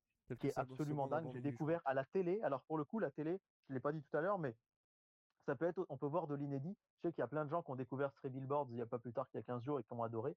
Et moi, pour Halloween, il y a TF1 Série Film qui avait fait un cycle l'année dernière. Et j'avais découvert donc ce, film que j'avais trouvé visuellement dingue quelques minutes après minuit, voilà, qui s'appelle le Monster Calls en anglais. Et Jurassic World Fallen Kingdom, en fait, il, a une patte, je trouve, de réalisation. Alors, on peut critiquer le scénario, puisque ça reste du blockbuster, mais je trouve qu'il y a des scènes de dingue. La scène, sans spoiler, hein, mais de l'éruption volcanique au début du film, et particulièrement du départ d'Isla Nublar par Chris Pratt, qui, qui, je trouve dingue.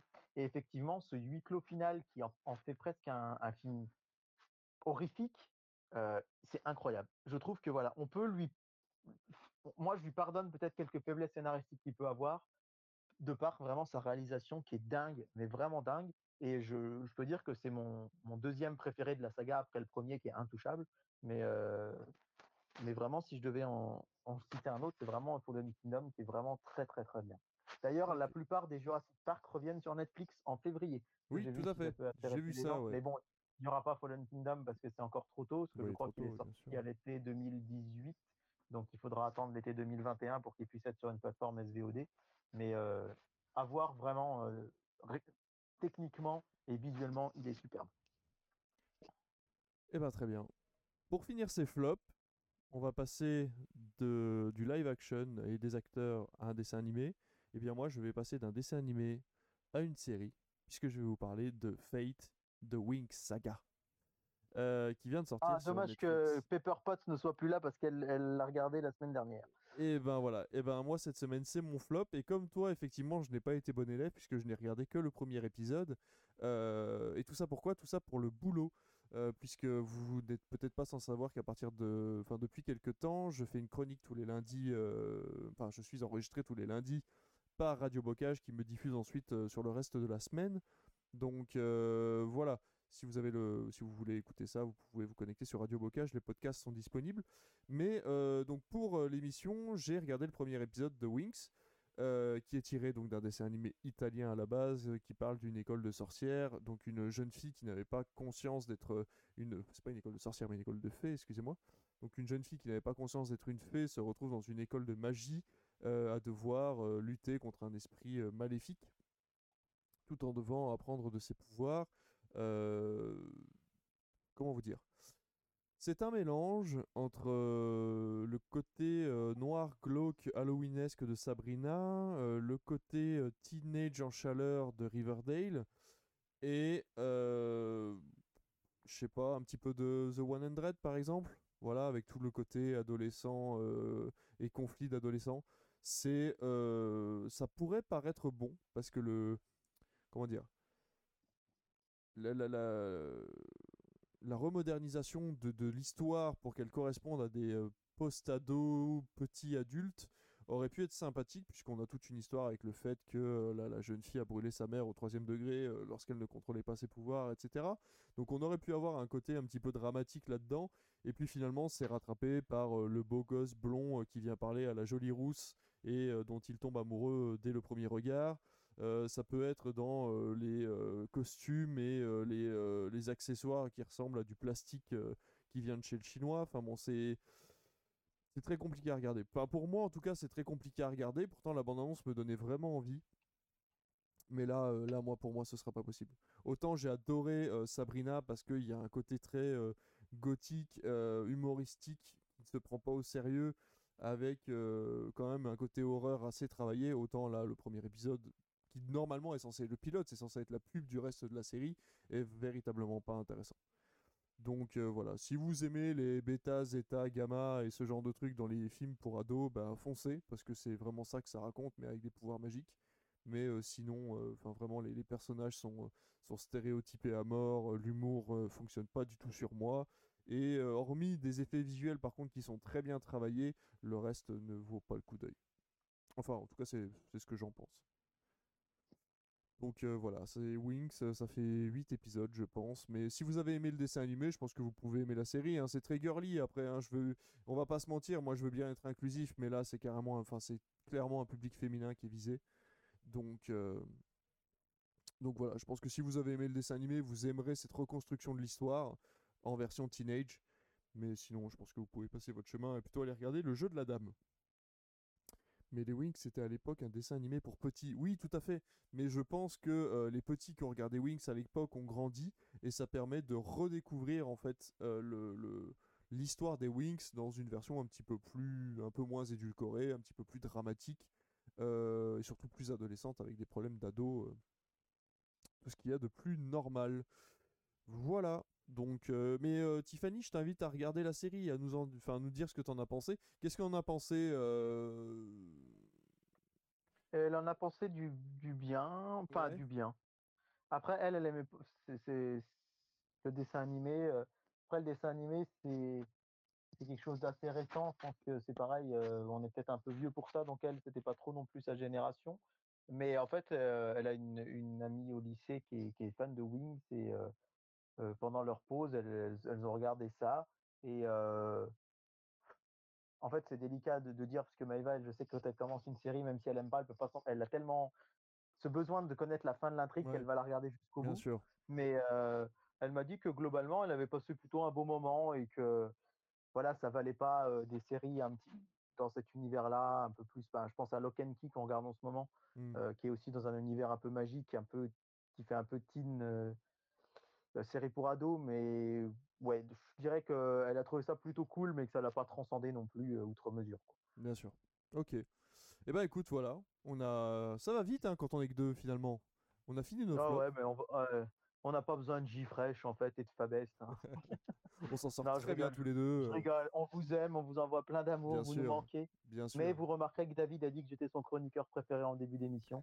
mais c'est normal, c'est parce que c'était moi qui étais là. Et je sais très bien que quand je suis pas là, il dit tout le contraire. Tu fus là au début, tu seras là à la fin.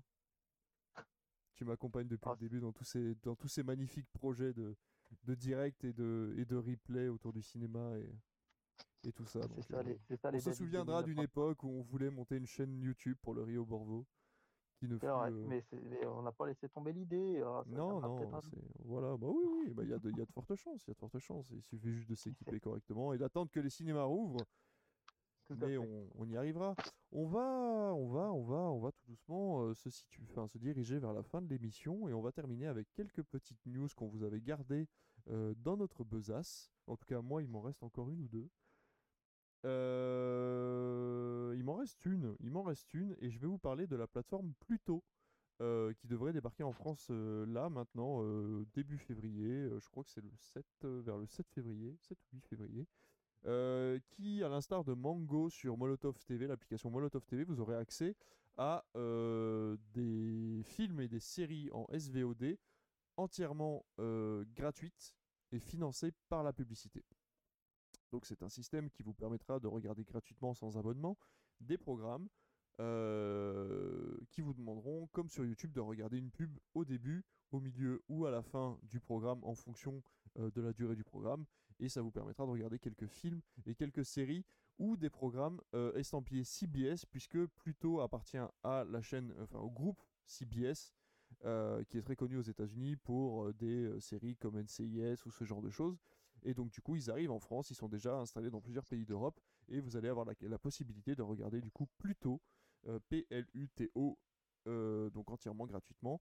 Euh, je suis allé par la même occasion regarder ce que proposait Mango sur Molotov TV, donc pareil, même système, vous avez un système de streaming sur l'application qui vous permet de regarder des programmes en replay, euh, estampillé Mango du coup, et tout ça payé par la pub. Donc vous regardez une petite pub au début du programme et ensuite vous pouvez regarder votre film ou votre série.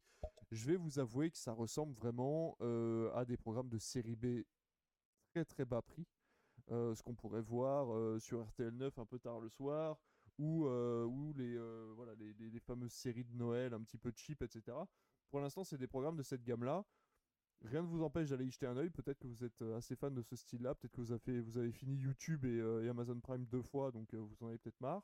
Mais voilà, c'est toujours une petite, un petit truc en plus que vous pouvez avoir, auquel vous pouvez avoir accès gratuitement. Donc je vous invite à aller y jeter un oeil. Et puis sinon, bah voilà, arrivez de plus tôt, d'ici le mois de février. on vous tiendra au courant quand ça sortira. On ira sûrement y faire un tour pour voir ce que ça propose. Voilà de mon côté. Qu'as-tu d'autre à proposer, toi, David? Alors, je voulais terminer tout à la fin. et du coup, comme tu parles de plateforme gratuite, bah, du coup, je vais plutôt commencer par ça. Enfin, vous rappeler qu'il existe quand même la plateforme France TV. On en parle peu, mais c'est une plateforme entièrement gratuite qui, elle, n'est pas financée par la pub. Et en fait, c'est tout bête, mais c'est une plateforme comme Netflix, comme euh, alors avec beaucoup, beaucoup, beaucoup, beaucoup moins, beaucoup moins de, de contenu, mais qui vous propose du cinéma et des séries. C'est gratuit. Et euh, là, il y a par exemple un cycle film d'animation. et moi, j'en avais vu aucun parce que c'est des films d'animation européens. Et il y, a, des films en 3D, des films en 2D qui ont l'air très très bien. Et ils ont accentué encore leur programme de films, c'est-à-dire qu'il y a encore plus de films qui sont disponibles sur la plateforme. Donc n'hésitez pas à aller faire un, tour ou à télécharger l'application. ça s'appelle c'est France.tv, c'est la plateforme cinéma et séries de France 2, France 3, France 4, France 5.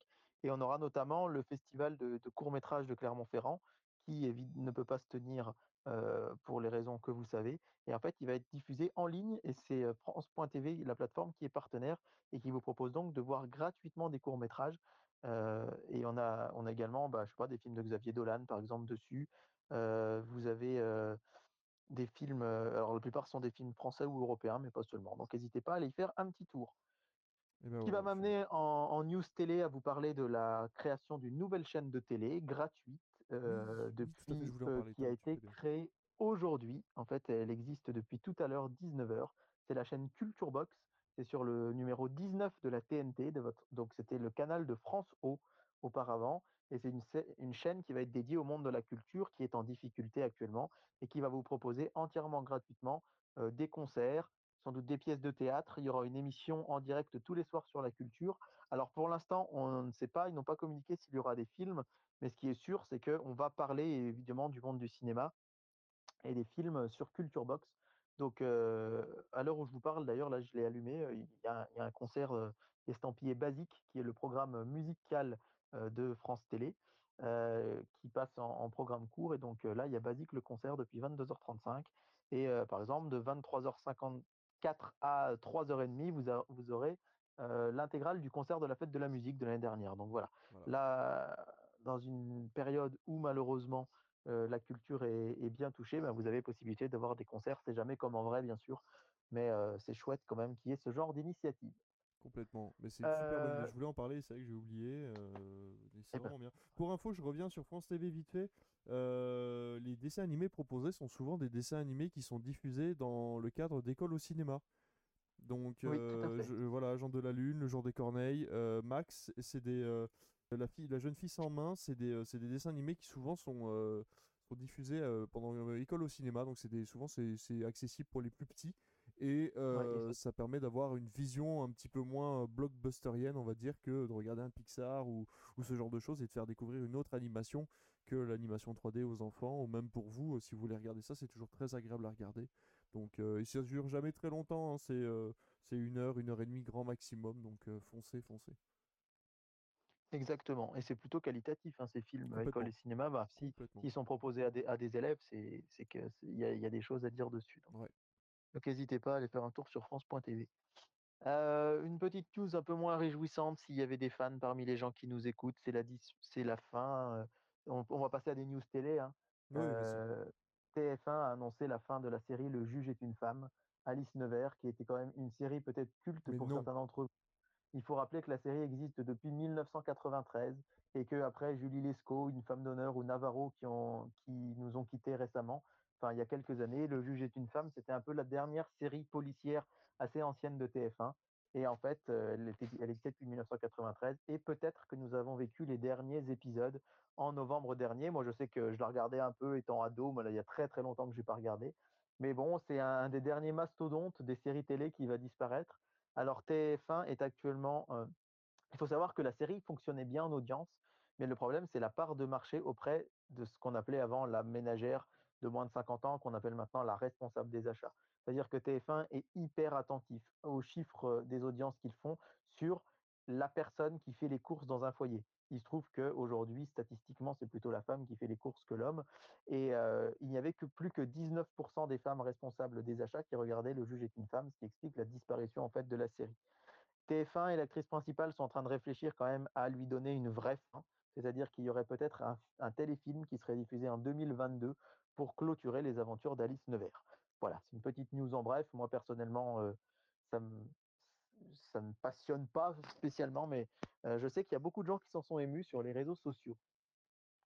Une, euh, une petite news quand même, parce qu'on va continuer sur le feuilleton John Wick, puisque vous rappelez-vous, il y a quelques semaines, John Wick 2 a été diffusé sur TF1 en version censurée, puisque un film, je vous le rappelle, interdit aux moins de 12 ans, n'a pas le droit d'être diffusé à la télé avant 22 heures. Du coup, euh, ça fait beaucoup de bruit sur les réseaux sociaux. D'ailleurs, avec David, on a participé à une discussion hein, avec, euh, avec euh, quelqu'un, je suis une jeune femme, je crois, sur, sur Twitter. et effectivement, c'est quelque chose qui, qui, a beaucoup fait de bruit. Et du coup, sachant cela, qu'est-ce qu'a fait France 2 Eh bien, ils ont proposé hier, en deuxième partie de soirée, le premier John Wick en version non, censurée pour répondre un peu à TF1 qui avait censuré le 2 la semaine prochaine.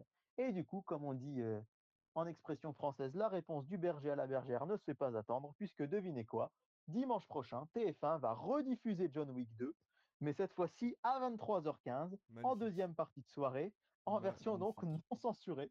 Donc c'est quand même fou, c'est-à-dire que grâce à cette rivalité entre les chaînes, on a du John Wick à toutes les sauces. Alors moi, j'en ai vu aucun. Donc je connais pas les, les John Wick, mais c'est quand même dingue de se dire que ben voilà, il y a le 2, puis il y a le 1, puis il y a de nouveau le 2. Sauf que France 2 a décidé de ne pas se laisser faire et face à John Wick 2, en deuxième partie de soirée, de rediffuser Three Billboards, puisque Three Billboards, ça avait été un carton d'audience il y a 15 jours, 3 semaines. Et du coup, ils ont décidé de le repasser en deuxième partie de soirée pour le mettre face à la version non censurée de John Wick. Alors ça, c'est le genre d'info que j'adore, la guéguerre des chaînes avec des films. Et je me suis dit que ben, je, me devais de la partager avec vous. Alors, est-ce qu'il y aura encore des rebondissements? Je ne pense pas. Mais en tout cas, c'est quelque dire que dans la même soirée, on aura la diffusion de Moonlight et ensuite de Three Billboards? De Green Book. Ouais, Green Book et Three Billboards. oui, j'allais dire Moonlight, mais oui, Green Book. Du coup, on aura Green Book et Three Billboards euh, à la suite. Et euh, alors, non seulement, donc à 21h05, il y aura Green Book dimanche prochain. Donc, ça, on peut en parler. C'est quand même l'Oscar du meilleur film 2018. C'est un film que j'aime beaucoup. Et je crois qu'on peut déjà, euh, on peut déjà vous, vous inviter à, le regarder si vous avez l'occasion. Parce que on en parlera peut-être la semaine prochaine. Ouais, Moi, dans tous les cas, je l'ai déjà vu, mais je pense que je vais le regarder encore une fois pour, euh, euh, pour l'avoir frais dans la tête. Mais ouais, ouais, en tout cas, oui, on vous invite à le regarder en nombre et de venir en discuter avec nous pour, pour l'émission de lundi prochain. Ouais. Donc, il y aura Green Book à 21h05, Three Billboard à 23h15 et à 1h du matin, diffusion de court-métrage de Clermont-Ferrand, du festival sur France 2. Donc, si vous voulez, vous pouvez vous faire de de, de 21h à 1h45, une grande, grande soirée euh, cinéma euh, sur France 2. Et donc en face, puisque vous savez, moi j'adore le duel du dimanche soir, ça me passionne de savoir quels films sont l'un en face de l'autre. Et donc, je vous le disais tout à l'heure, ce sera le Tarzan de David Yates. Alors David Yates, il est connu pour avoir réalisé Harry Potter 5, 6, 7, 1, 7, 2, Les Animaux Fantastiques 1 et Les Animaux Fantastiques 2. Donc autant dire qu'il est très estampillé J.K. Rowling. Moi, Mhm. en plus, c'est pas forcément mes Harry Potter préférés. Mais euh, il a fait un seul film en dehors de cet univers, c'est Tarzan, avec euh, notamment Margot Robbie euh, qui joue Jane et il y a Samuel L. Jackson et, et Chris Waltz, je Ouais, crois, Christopher Christopher Waltz, Waltz, ouais, qui joue. ouais. Et, et ben, j'ai trou- moi, je ne le trouvais pas si mal que ça, ce film. C'est pas, euh, C'est un bon moment de détente, quoi. C'est un- Bon, je pense que il y, a- il y aura la zone, euh, la zone A, je crois. euh, oui, je, je crois, je sais plus. Oui, oui, oui, il y a des vacances qui commencent à on est, qui va être en prochain, vacances. ouais, ouais. Et je me dis Tarzan euh, avec des, des jeunes enfants ou des Oui. ados, ça peut être Oui, sympa de regarder, mais voilà, je pense qu'il quand on est cinéphile, vaut mieux quand même se tourner du côté de Green Book. Alors, une autre petite Euh, news. Alors attends, euh, je te coupe. Juste, euh, comme Exeter qui nous dit échange de tennis entre TF1 et France 2, complètement. Euh, quelle soirée. Green Book, Three Billboards, deux de mes films préférés. Eh ben écoute, nous aussi, c'est euh, des films qu'on aime beaucoup. Et ensuite, il nous dit qu'il n'est pas fan de ce Tarzan-là. Euh, bah voilà, donc nous, comme on disait, on a passé un bon moment devant, mais c'est pas euh, non plus un film qu'on va recommander si on nous demande quelque chose à, à regarder. Exactement. C'est exactement ça. Euh, vous le savez aussi, je vous en parle, si vous venez sur le Discord, je vous en parle souvent, c'est la fameuse case du vendredi soir. Depuis peu Ah de temps, le vendredi fameuse. soir, on a le droit de passer du cinéma. Et euh, il y a Chéri 25 qui passe un film tous les vendredis. Mais l'événement, c'est que depuis trois ou quatre semaines, il y a C8 qui s'est lancé dans la bataille en se disant, pour les gens qui n'ont pas de plateforme, on va passer un blockbuster le vendredi soir pour permettre aux gens de se retrouver en famille en cette période de couvre-feu face à un, un grand film impressionnant pour passer vraiment un moment pour se vider la tête. Alors, ils ont commencé avec un, un semi-échec. Ils ont commencé par Transformers 4 qui n'a pas super bien marché. Il faut dire que c'était peut-être un peu risqué de ne pas passer le tout premier pour commencer. Bah, et euh, sachant Comme que tu l'avais dit, était euh, tu l'avais dit à l'époque avec John Wick Netflix. 2, on perdait un petit peu de, on perdait un peu de public parce que le fait qu'il y ait un chiffre estampillé à la fin du film, les gens se sentent Voilà. bloqués. Alors que Transformers 4 est un renouveau de la série Transformers, donc du coup, on n'est pas obligé d'avoir vu les anciens pour découvrir Transformers 4. Là, pour le coup, euh, les gens ont dû vraiment être bloqués en se disant ah ouais, mais si j'ai pas vu les trois premiers, ça sert à rien de voir le 4. Et je pense que déjà, ouais, ils ont mal joué leur carte là-dessus, ça c'était sûr. Bah, exactement. Donc je pense que ça, ça les a un peu pénalisés. Ensuite, il y a eu un très bon score pour euh, leur deuxième film qui était La planète des singes, les origines.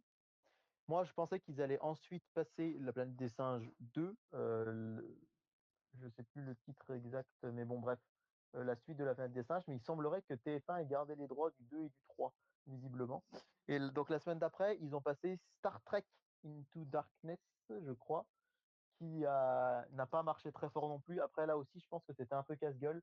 Star Trek, ça reste quand même une saga qui, alors je sais que Comic Eater euh, aime beaucoup, il, il en parlerait mieux que moi. Moi, je connais pas du tout Star Trek, mais je sais que du coup, moi, j'ai pas regardé le film parce que comme je connais rien à Star Trek, je me suis, je savais pas du tout si c'était bah, justement au début de la saga, au milieu, à la fin, un reboot, un truc. Et ils ont perdu 300 000 téléspectateurs. Et ce vendredi, gros carton, ils ont battu leur record avec Premier Contact de Denis Villeneuve avec plus de 800 000 téléspectateurs. Et ça, c'est super parce que ça, montre que leur case, quelque part, ils arrivent à la pérenniser. Ils ont déjà donc passé quatre films, ils arrivent à la pérenniser quand ils passent des bons films ou des films populaires. Et là, ils ont décidé de changer complètement de braquet pour les vacances et de changer complètement de type de film, puisque ce vendredi, ils vont passer L'âge de glace 4, donc un film familial, un film d'animation. Ça va vraiment ch- changer du tout au tout. Ils ont un truc avec les Et hein. euh, euh, ouais, ils ont un truc avec les quatre, ouais, je pense. Et euh, effectivement, euh, à voir si le pari va être gagnant. Moi, je me dis pourquoi pas, parce qu'on va être pendant les vacances. Euh, Il y aura des, des jeunes enfants devant la télé. Et en tout cas, je trouve ça cool qu'il y ait cette alternative, qui est la possibilité pour les gens de voir ce type de film. Et surtout, la semaine d'après, pardon, le 11 février, qui là va être une date où il y aura deux zones en vacances, donc plus de monde potentiellement en vacances. Ils ont racheté les droits, je suis très très surpris, ils ont racheté les droits des nouveaux héros de Disney. Et Oh, je ne savais pas du tout mais que non. normalement M6 avait l'intégralité Eh du ben oui. catalogue Disney et visiblement je pense que C8, donc qui appartient à MyCanal, il faut le rappeler, je pense que C8 essaye de, euh, acheter peut-être un par un les. Enfin, c'est une possibilité, racheter un par un certains Disney très ciblés pour une ou deux diffusions peut-être il a, il a été très rarement diffusé en plus, les nouveaux héros. Eh bien, c'est ça. C'est ça. C'est-à-dire que c'est vraiment un. Ah, c'est un coup de poker. vraiment, moi, je, trouve un coup de poker. Voilà. Ah ouais, non, mais là, ils ont très très bien fait. Enfin, moi, je sais que pour le coup, là, je vais essayer d'être dans ma télé parce que. Euh, enfin, c'est un dessin animé que j'ai beaucoup apprécié au cinéma, euh, que j'aimerais vraiment montrer. Euh, si vous avez des enfants, montrez-leur les nouveaux héros. C'est quelque chose que vous ne verrez quasiment jamais dans la lignée Disney parce qu'il est complètement à part de ce que vous avez pu voir ailleurs et il est, il est absolument extraordinaire. Le, la morale de l'histoire, le, côté fantaisiste de, cette, de ce mélange entre Tokyo et San Francisco. Enfin, voilà, franchement, foncez, c'est c'est à voir absolument et, et c'est génial que ça soit diffusé à la télé. Ouais, ouais, c'est une très bonne chose. et donc, sur cette case horaire-là. Sur cette case horaire-là, le vendredi 12 février, donc, à partir de 21h15. Et pour la fin des vacances, là, c'est pareil, ils changent encore d'univers puisqu'ils vont diffuser Ninja Turtles 2. Donc de, produit par Michael Bay avec Megan Fox, enfin les Ninja Turtles que vous connaissez peut-être le reboot qui a eu lieu en 2014, et donc ils vont passer le 2. Donc il change un peu de, de, cible de public. Il y aura donc deux films d'animation. Euh, donc voilà les trois prochaines dates importantes à noter pour le vendredi soir sur C8. Donc le 5 février avec La Jeu Glace 4, Les Nouveaux Héros le 12 février et euh, Ninja Turtles le 19. Donc Ninja Turtles 2, pardon. Donc à voir. Et, on en pense ce qu'on veut. Euh, on est aussi là pour parler cinéma après tout. Hein. Mais Ninja Turtles 2, le dernier qui est sorti là, tout en 3D, etc. Et eh ben moi je l'ai beaucoup apprécié parce que je trouve qu'il y a des comment dire il y a le côté conflictuel en fait qu'on n'a pas dans le premier et qui n'apparaît pas forcément dans les autres films où on leur demande de faire un choix assez compliqué à faire pour les, les Tortues Ninja à ce moment-là et on a le conflit entre les frères qui est assez prenant aussi donc voilà si vous voulez un film qui est plus que de l'action où vous allez avoir un peu plus de sensibilité au niveau des personnages je dis pas que c'est un, un, film dramatique, hein, loin de là. Mais voilà, si vous voulez un peu plus de complexité que ce qu'on peut voir d'habitude dans ce genre de film-là, bah foncez sur Ninja Turtle 2 parce que franchement, j'avais été très surpris de voir autant de maturité dans, le, dans les interactions entre les personnages. Donc voilà, foncez, c'est vraiment pas mal franchement, je vais pas te dire le contraire, parce que moi, je l'avais bien aimé en salle. J'ai acheté le Blu-ray assez vite d'ailleurs. Et je trouvais sympa qu'il y, ait pas, mal de clins d'œil à la série des années 90, là, avec, complètement, par exemple, des choses comme ça. Et pour en finir avec ces 8, vous dire qu'ils vont miser encore sur le cinéma inédit pendant les vacances avec un avec Darkest Mind Rebellion qui, va être diffusé le 15 février.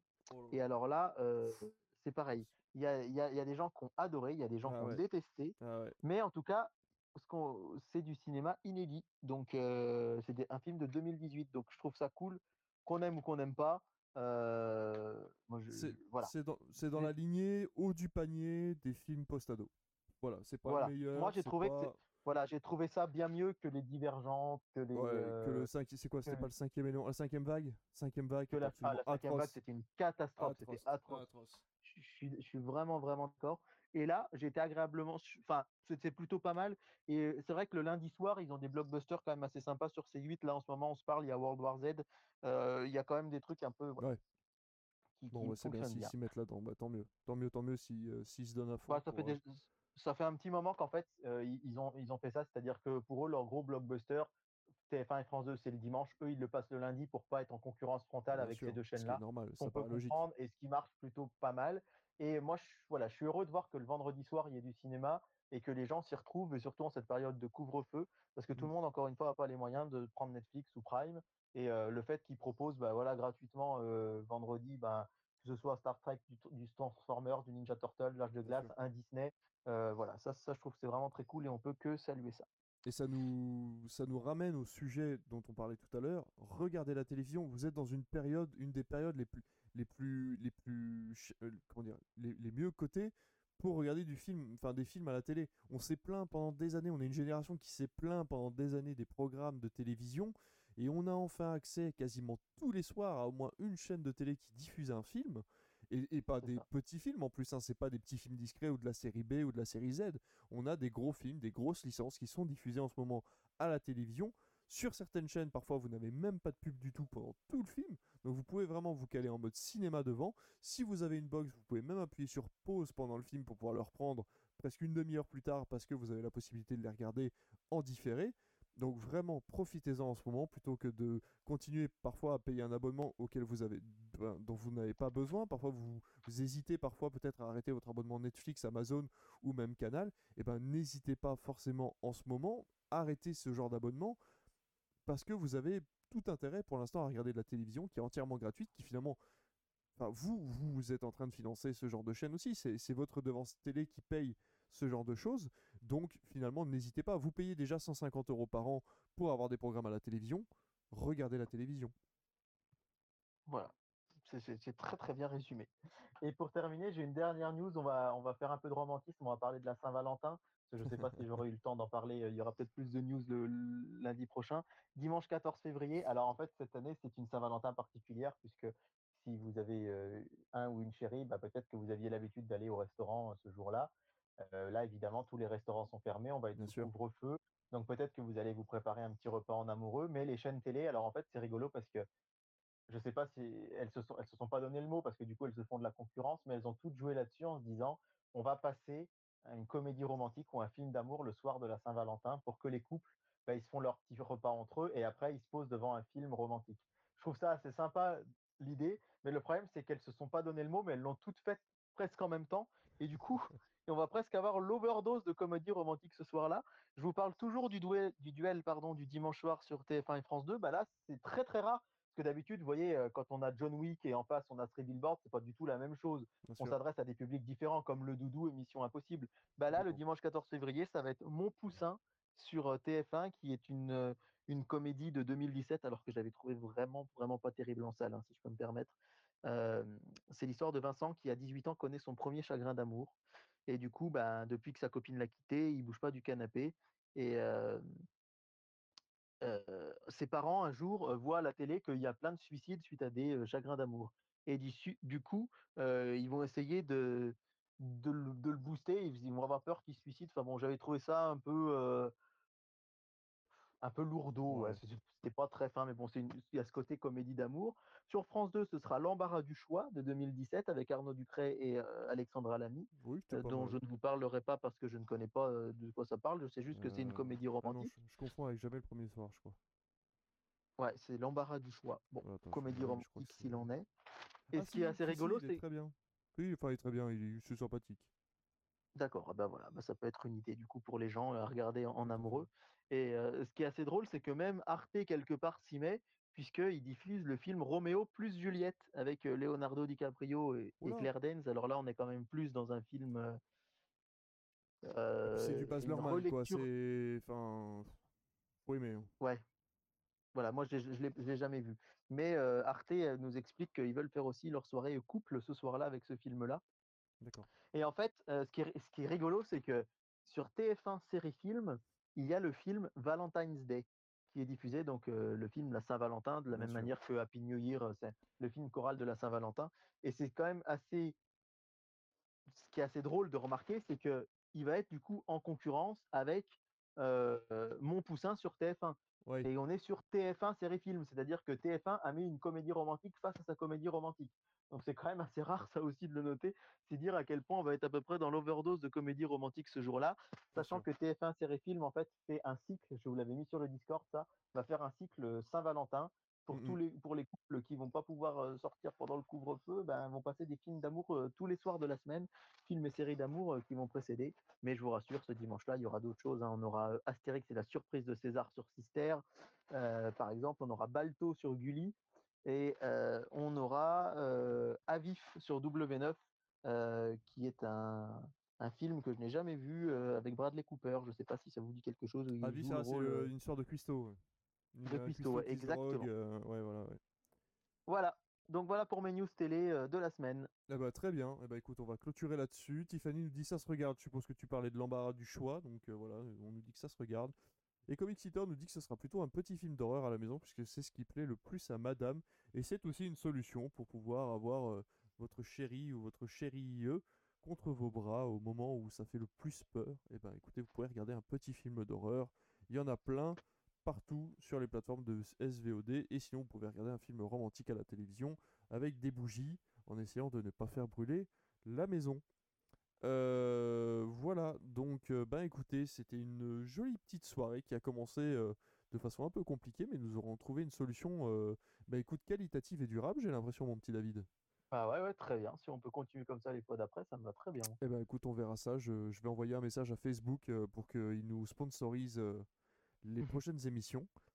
je vais essayer de faire assez court. N'oubliez pas du coup que vous avez le Discord. Donc vous pouvez venir avec l'application Discord sur votre téléphone, sur votre ordinateur pour venir discuter avec nous. Il y a des sujets de conversation euh, divers et variés dans des salons tous différents les uns des autres. Euh, vous avez la possibilité, la possibilité de nous rejoindre sur Twitter, euh, Vous nous trouverez là-bas pour les différentes news euh, autour de, des streams et puis de, de, news ciné en général. On discute beaucoup là-bas avec David en ce moment. Vous avez la possibilité de vous inscrire sur Twitch ou sur YouTube pour les replays et les lives. Pour les replays, c'est quand même beaucoup plus simple sur YouTube. Et puis une page que j'essaye de reprendre tout doucement, c'est l'Instagram critflix.chronique. Euh, si vous voulez aller jeter un petit coup d'œil là-bas, il reste quelques petites choses que j'ai mis en place, mais euh, pour être totalement franc, c'est assez compliqué à maintenir puisque ce n'est pas forcément une plateforme dédiée entièrement à ça. Mais euh, si, n'oubliez pas, c'est vrai que Critflix est abonné à Vodcaster et à Letterbox XD. Donc si vous avez envie, venez nous chercher sous le nom Critflix sur euh, Vodcaster et Letterbox, euh, ce qui vous permettra d'avoir notre avis sur les derniers films qu'on a pu voir. La plupart du temps, c'est sur les plateformes SVOD, donc euh, c'est pas forcément des choses que, vous auxquelles vous n'aurez pas accès pour le moment. Je pense qu'on a fait le tour. Je suis très content que le chat ait été aussi actif ce soir. Je vous remercie vraiment. ouais, c'était vraiment une très chouette émission. Euh, tout en détente, tout en chill, euh, un petit peu improvisé par moment, mais voilà, en tout cas j'espère que toutes les émissions ressembleront à celle-là. Je suis très content qu'on nous suive maintenant sur YouTube, ça a l'air de permettre à pas mal de personnes de nous suivre euh, de façon beaucoup plus stable que ce qu'on peut offrir sur Twitch. Donc voilà, c'est, ça me fait vraiment très plaisir. Les lives sont de, de plus en plus sympas et de plus en plus actifs et c'est un, un, vrai vrai plaisir de parler de notre passion avec vous et vous êtes aussi passionnés que nous et ça fait, ça fait vraiment plaisir. Je souhaite pas à aller faire un petit tour sur la chaîne YouTube de Comic Seater aussi. Ouais, complètement. Comic Seater aussi. David, euh, David aussi. Hein. David aussi a sa chaîne YouTube si vous voulez regarder les figurines Disney euh, qu'il achète là. Euh, c'est quoi C'est de façon mensuelle? À peu près? C'est euh, bimensuel, c'est deux fois par mois. Ouais. voilà, deux fois par mois. Donc vous avez parfois accès à une petite euh, vidéo de, de David qui vous présente ces figurines-là pour les gens qui aiment les, la collectionnite. Et puis voilà, Comic Seater qui fait euh, des reviews comics, il me semble, et qui nous montre aussi ses figurines dans sa collection. Donc voilà, foncez, foncez sur ces chaînes YouTube qui méritent, qui méritent le coup d'œil. Passez tous une très bonne nuit, une très bonne soirée. On se rejoint soit en audio sur Spotify, soit en vidéo sur Twitch et sur YouTube. Et on se dit à très bientôt. Passez une bonne soirée. Bonsoir tout le monde, merci d'avoir été là.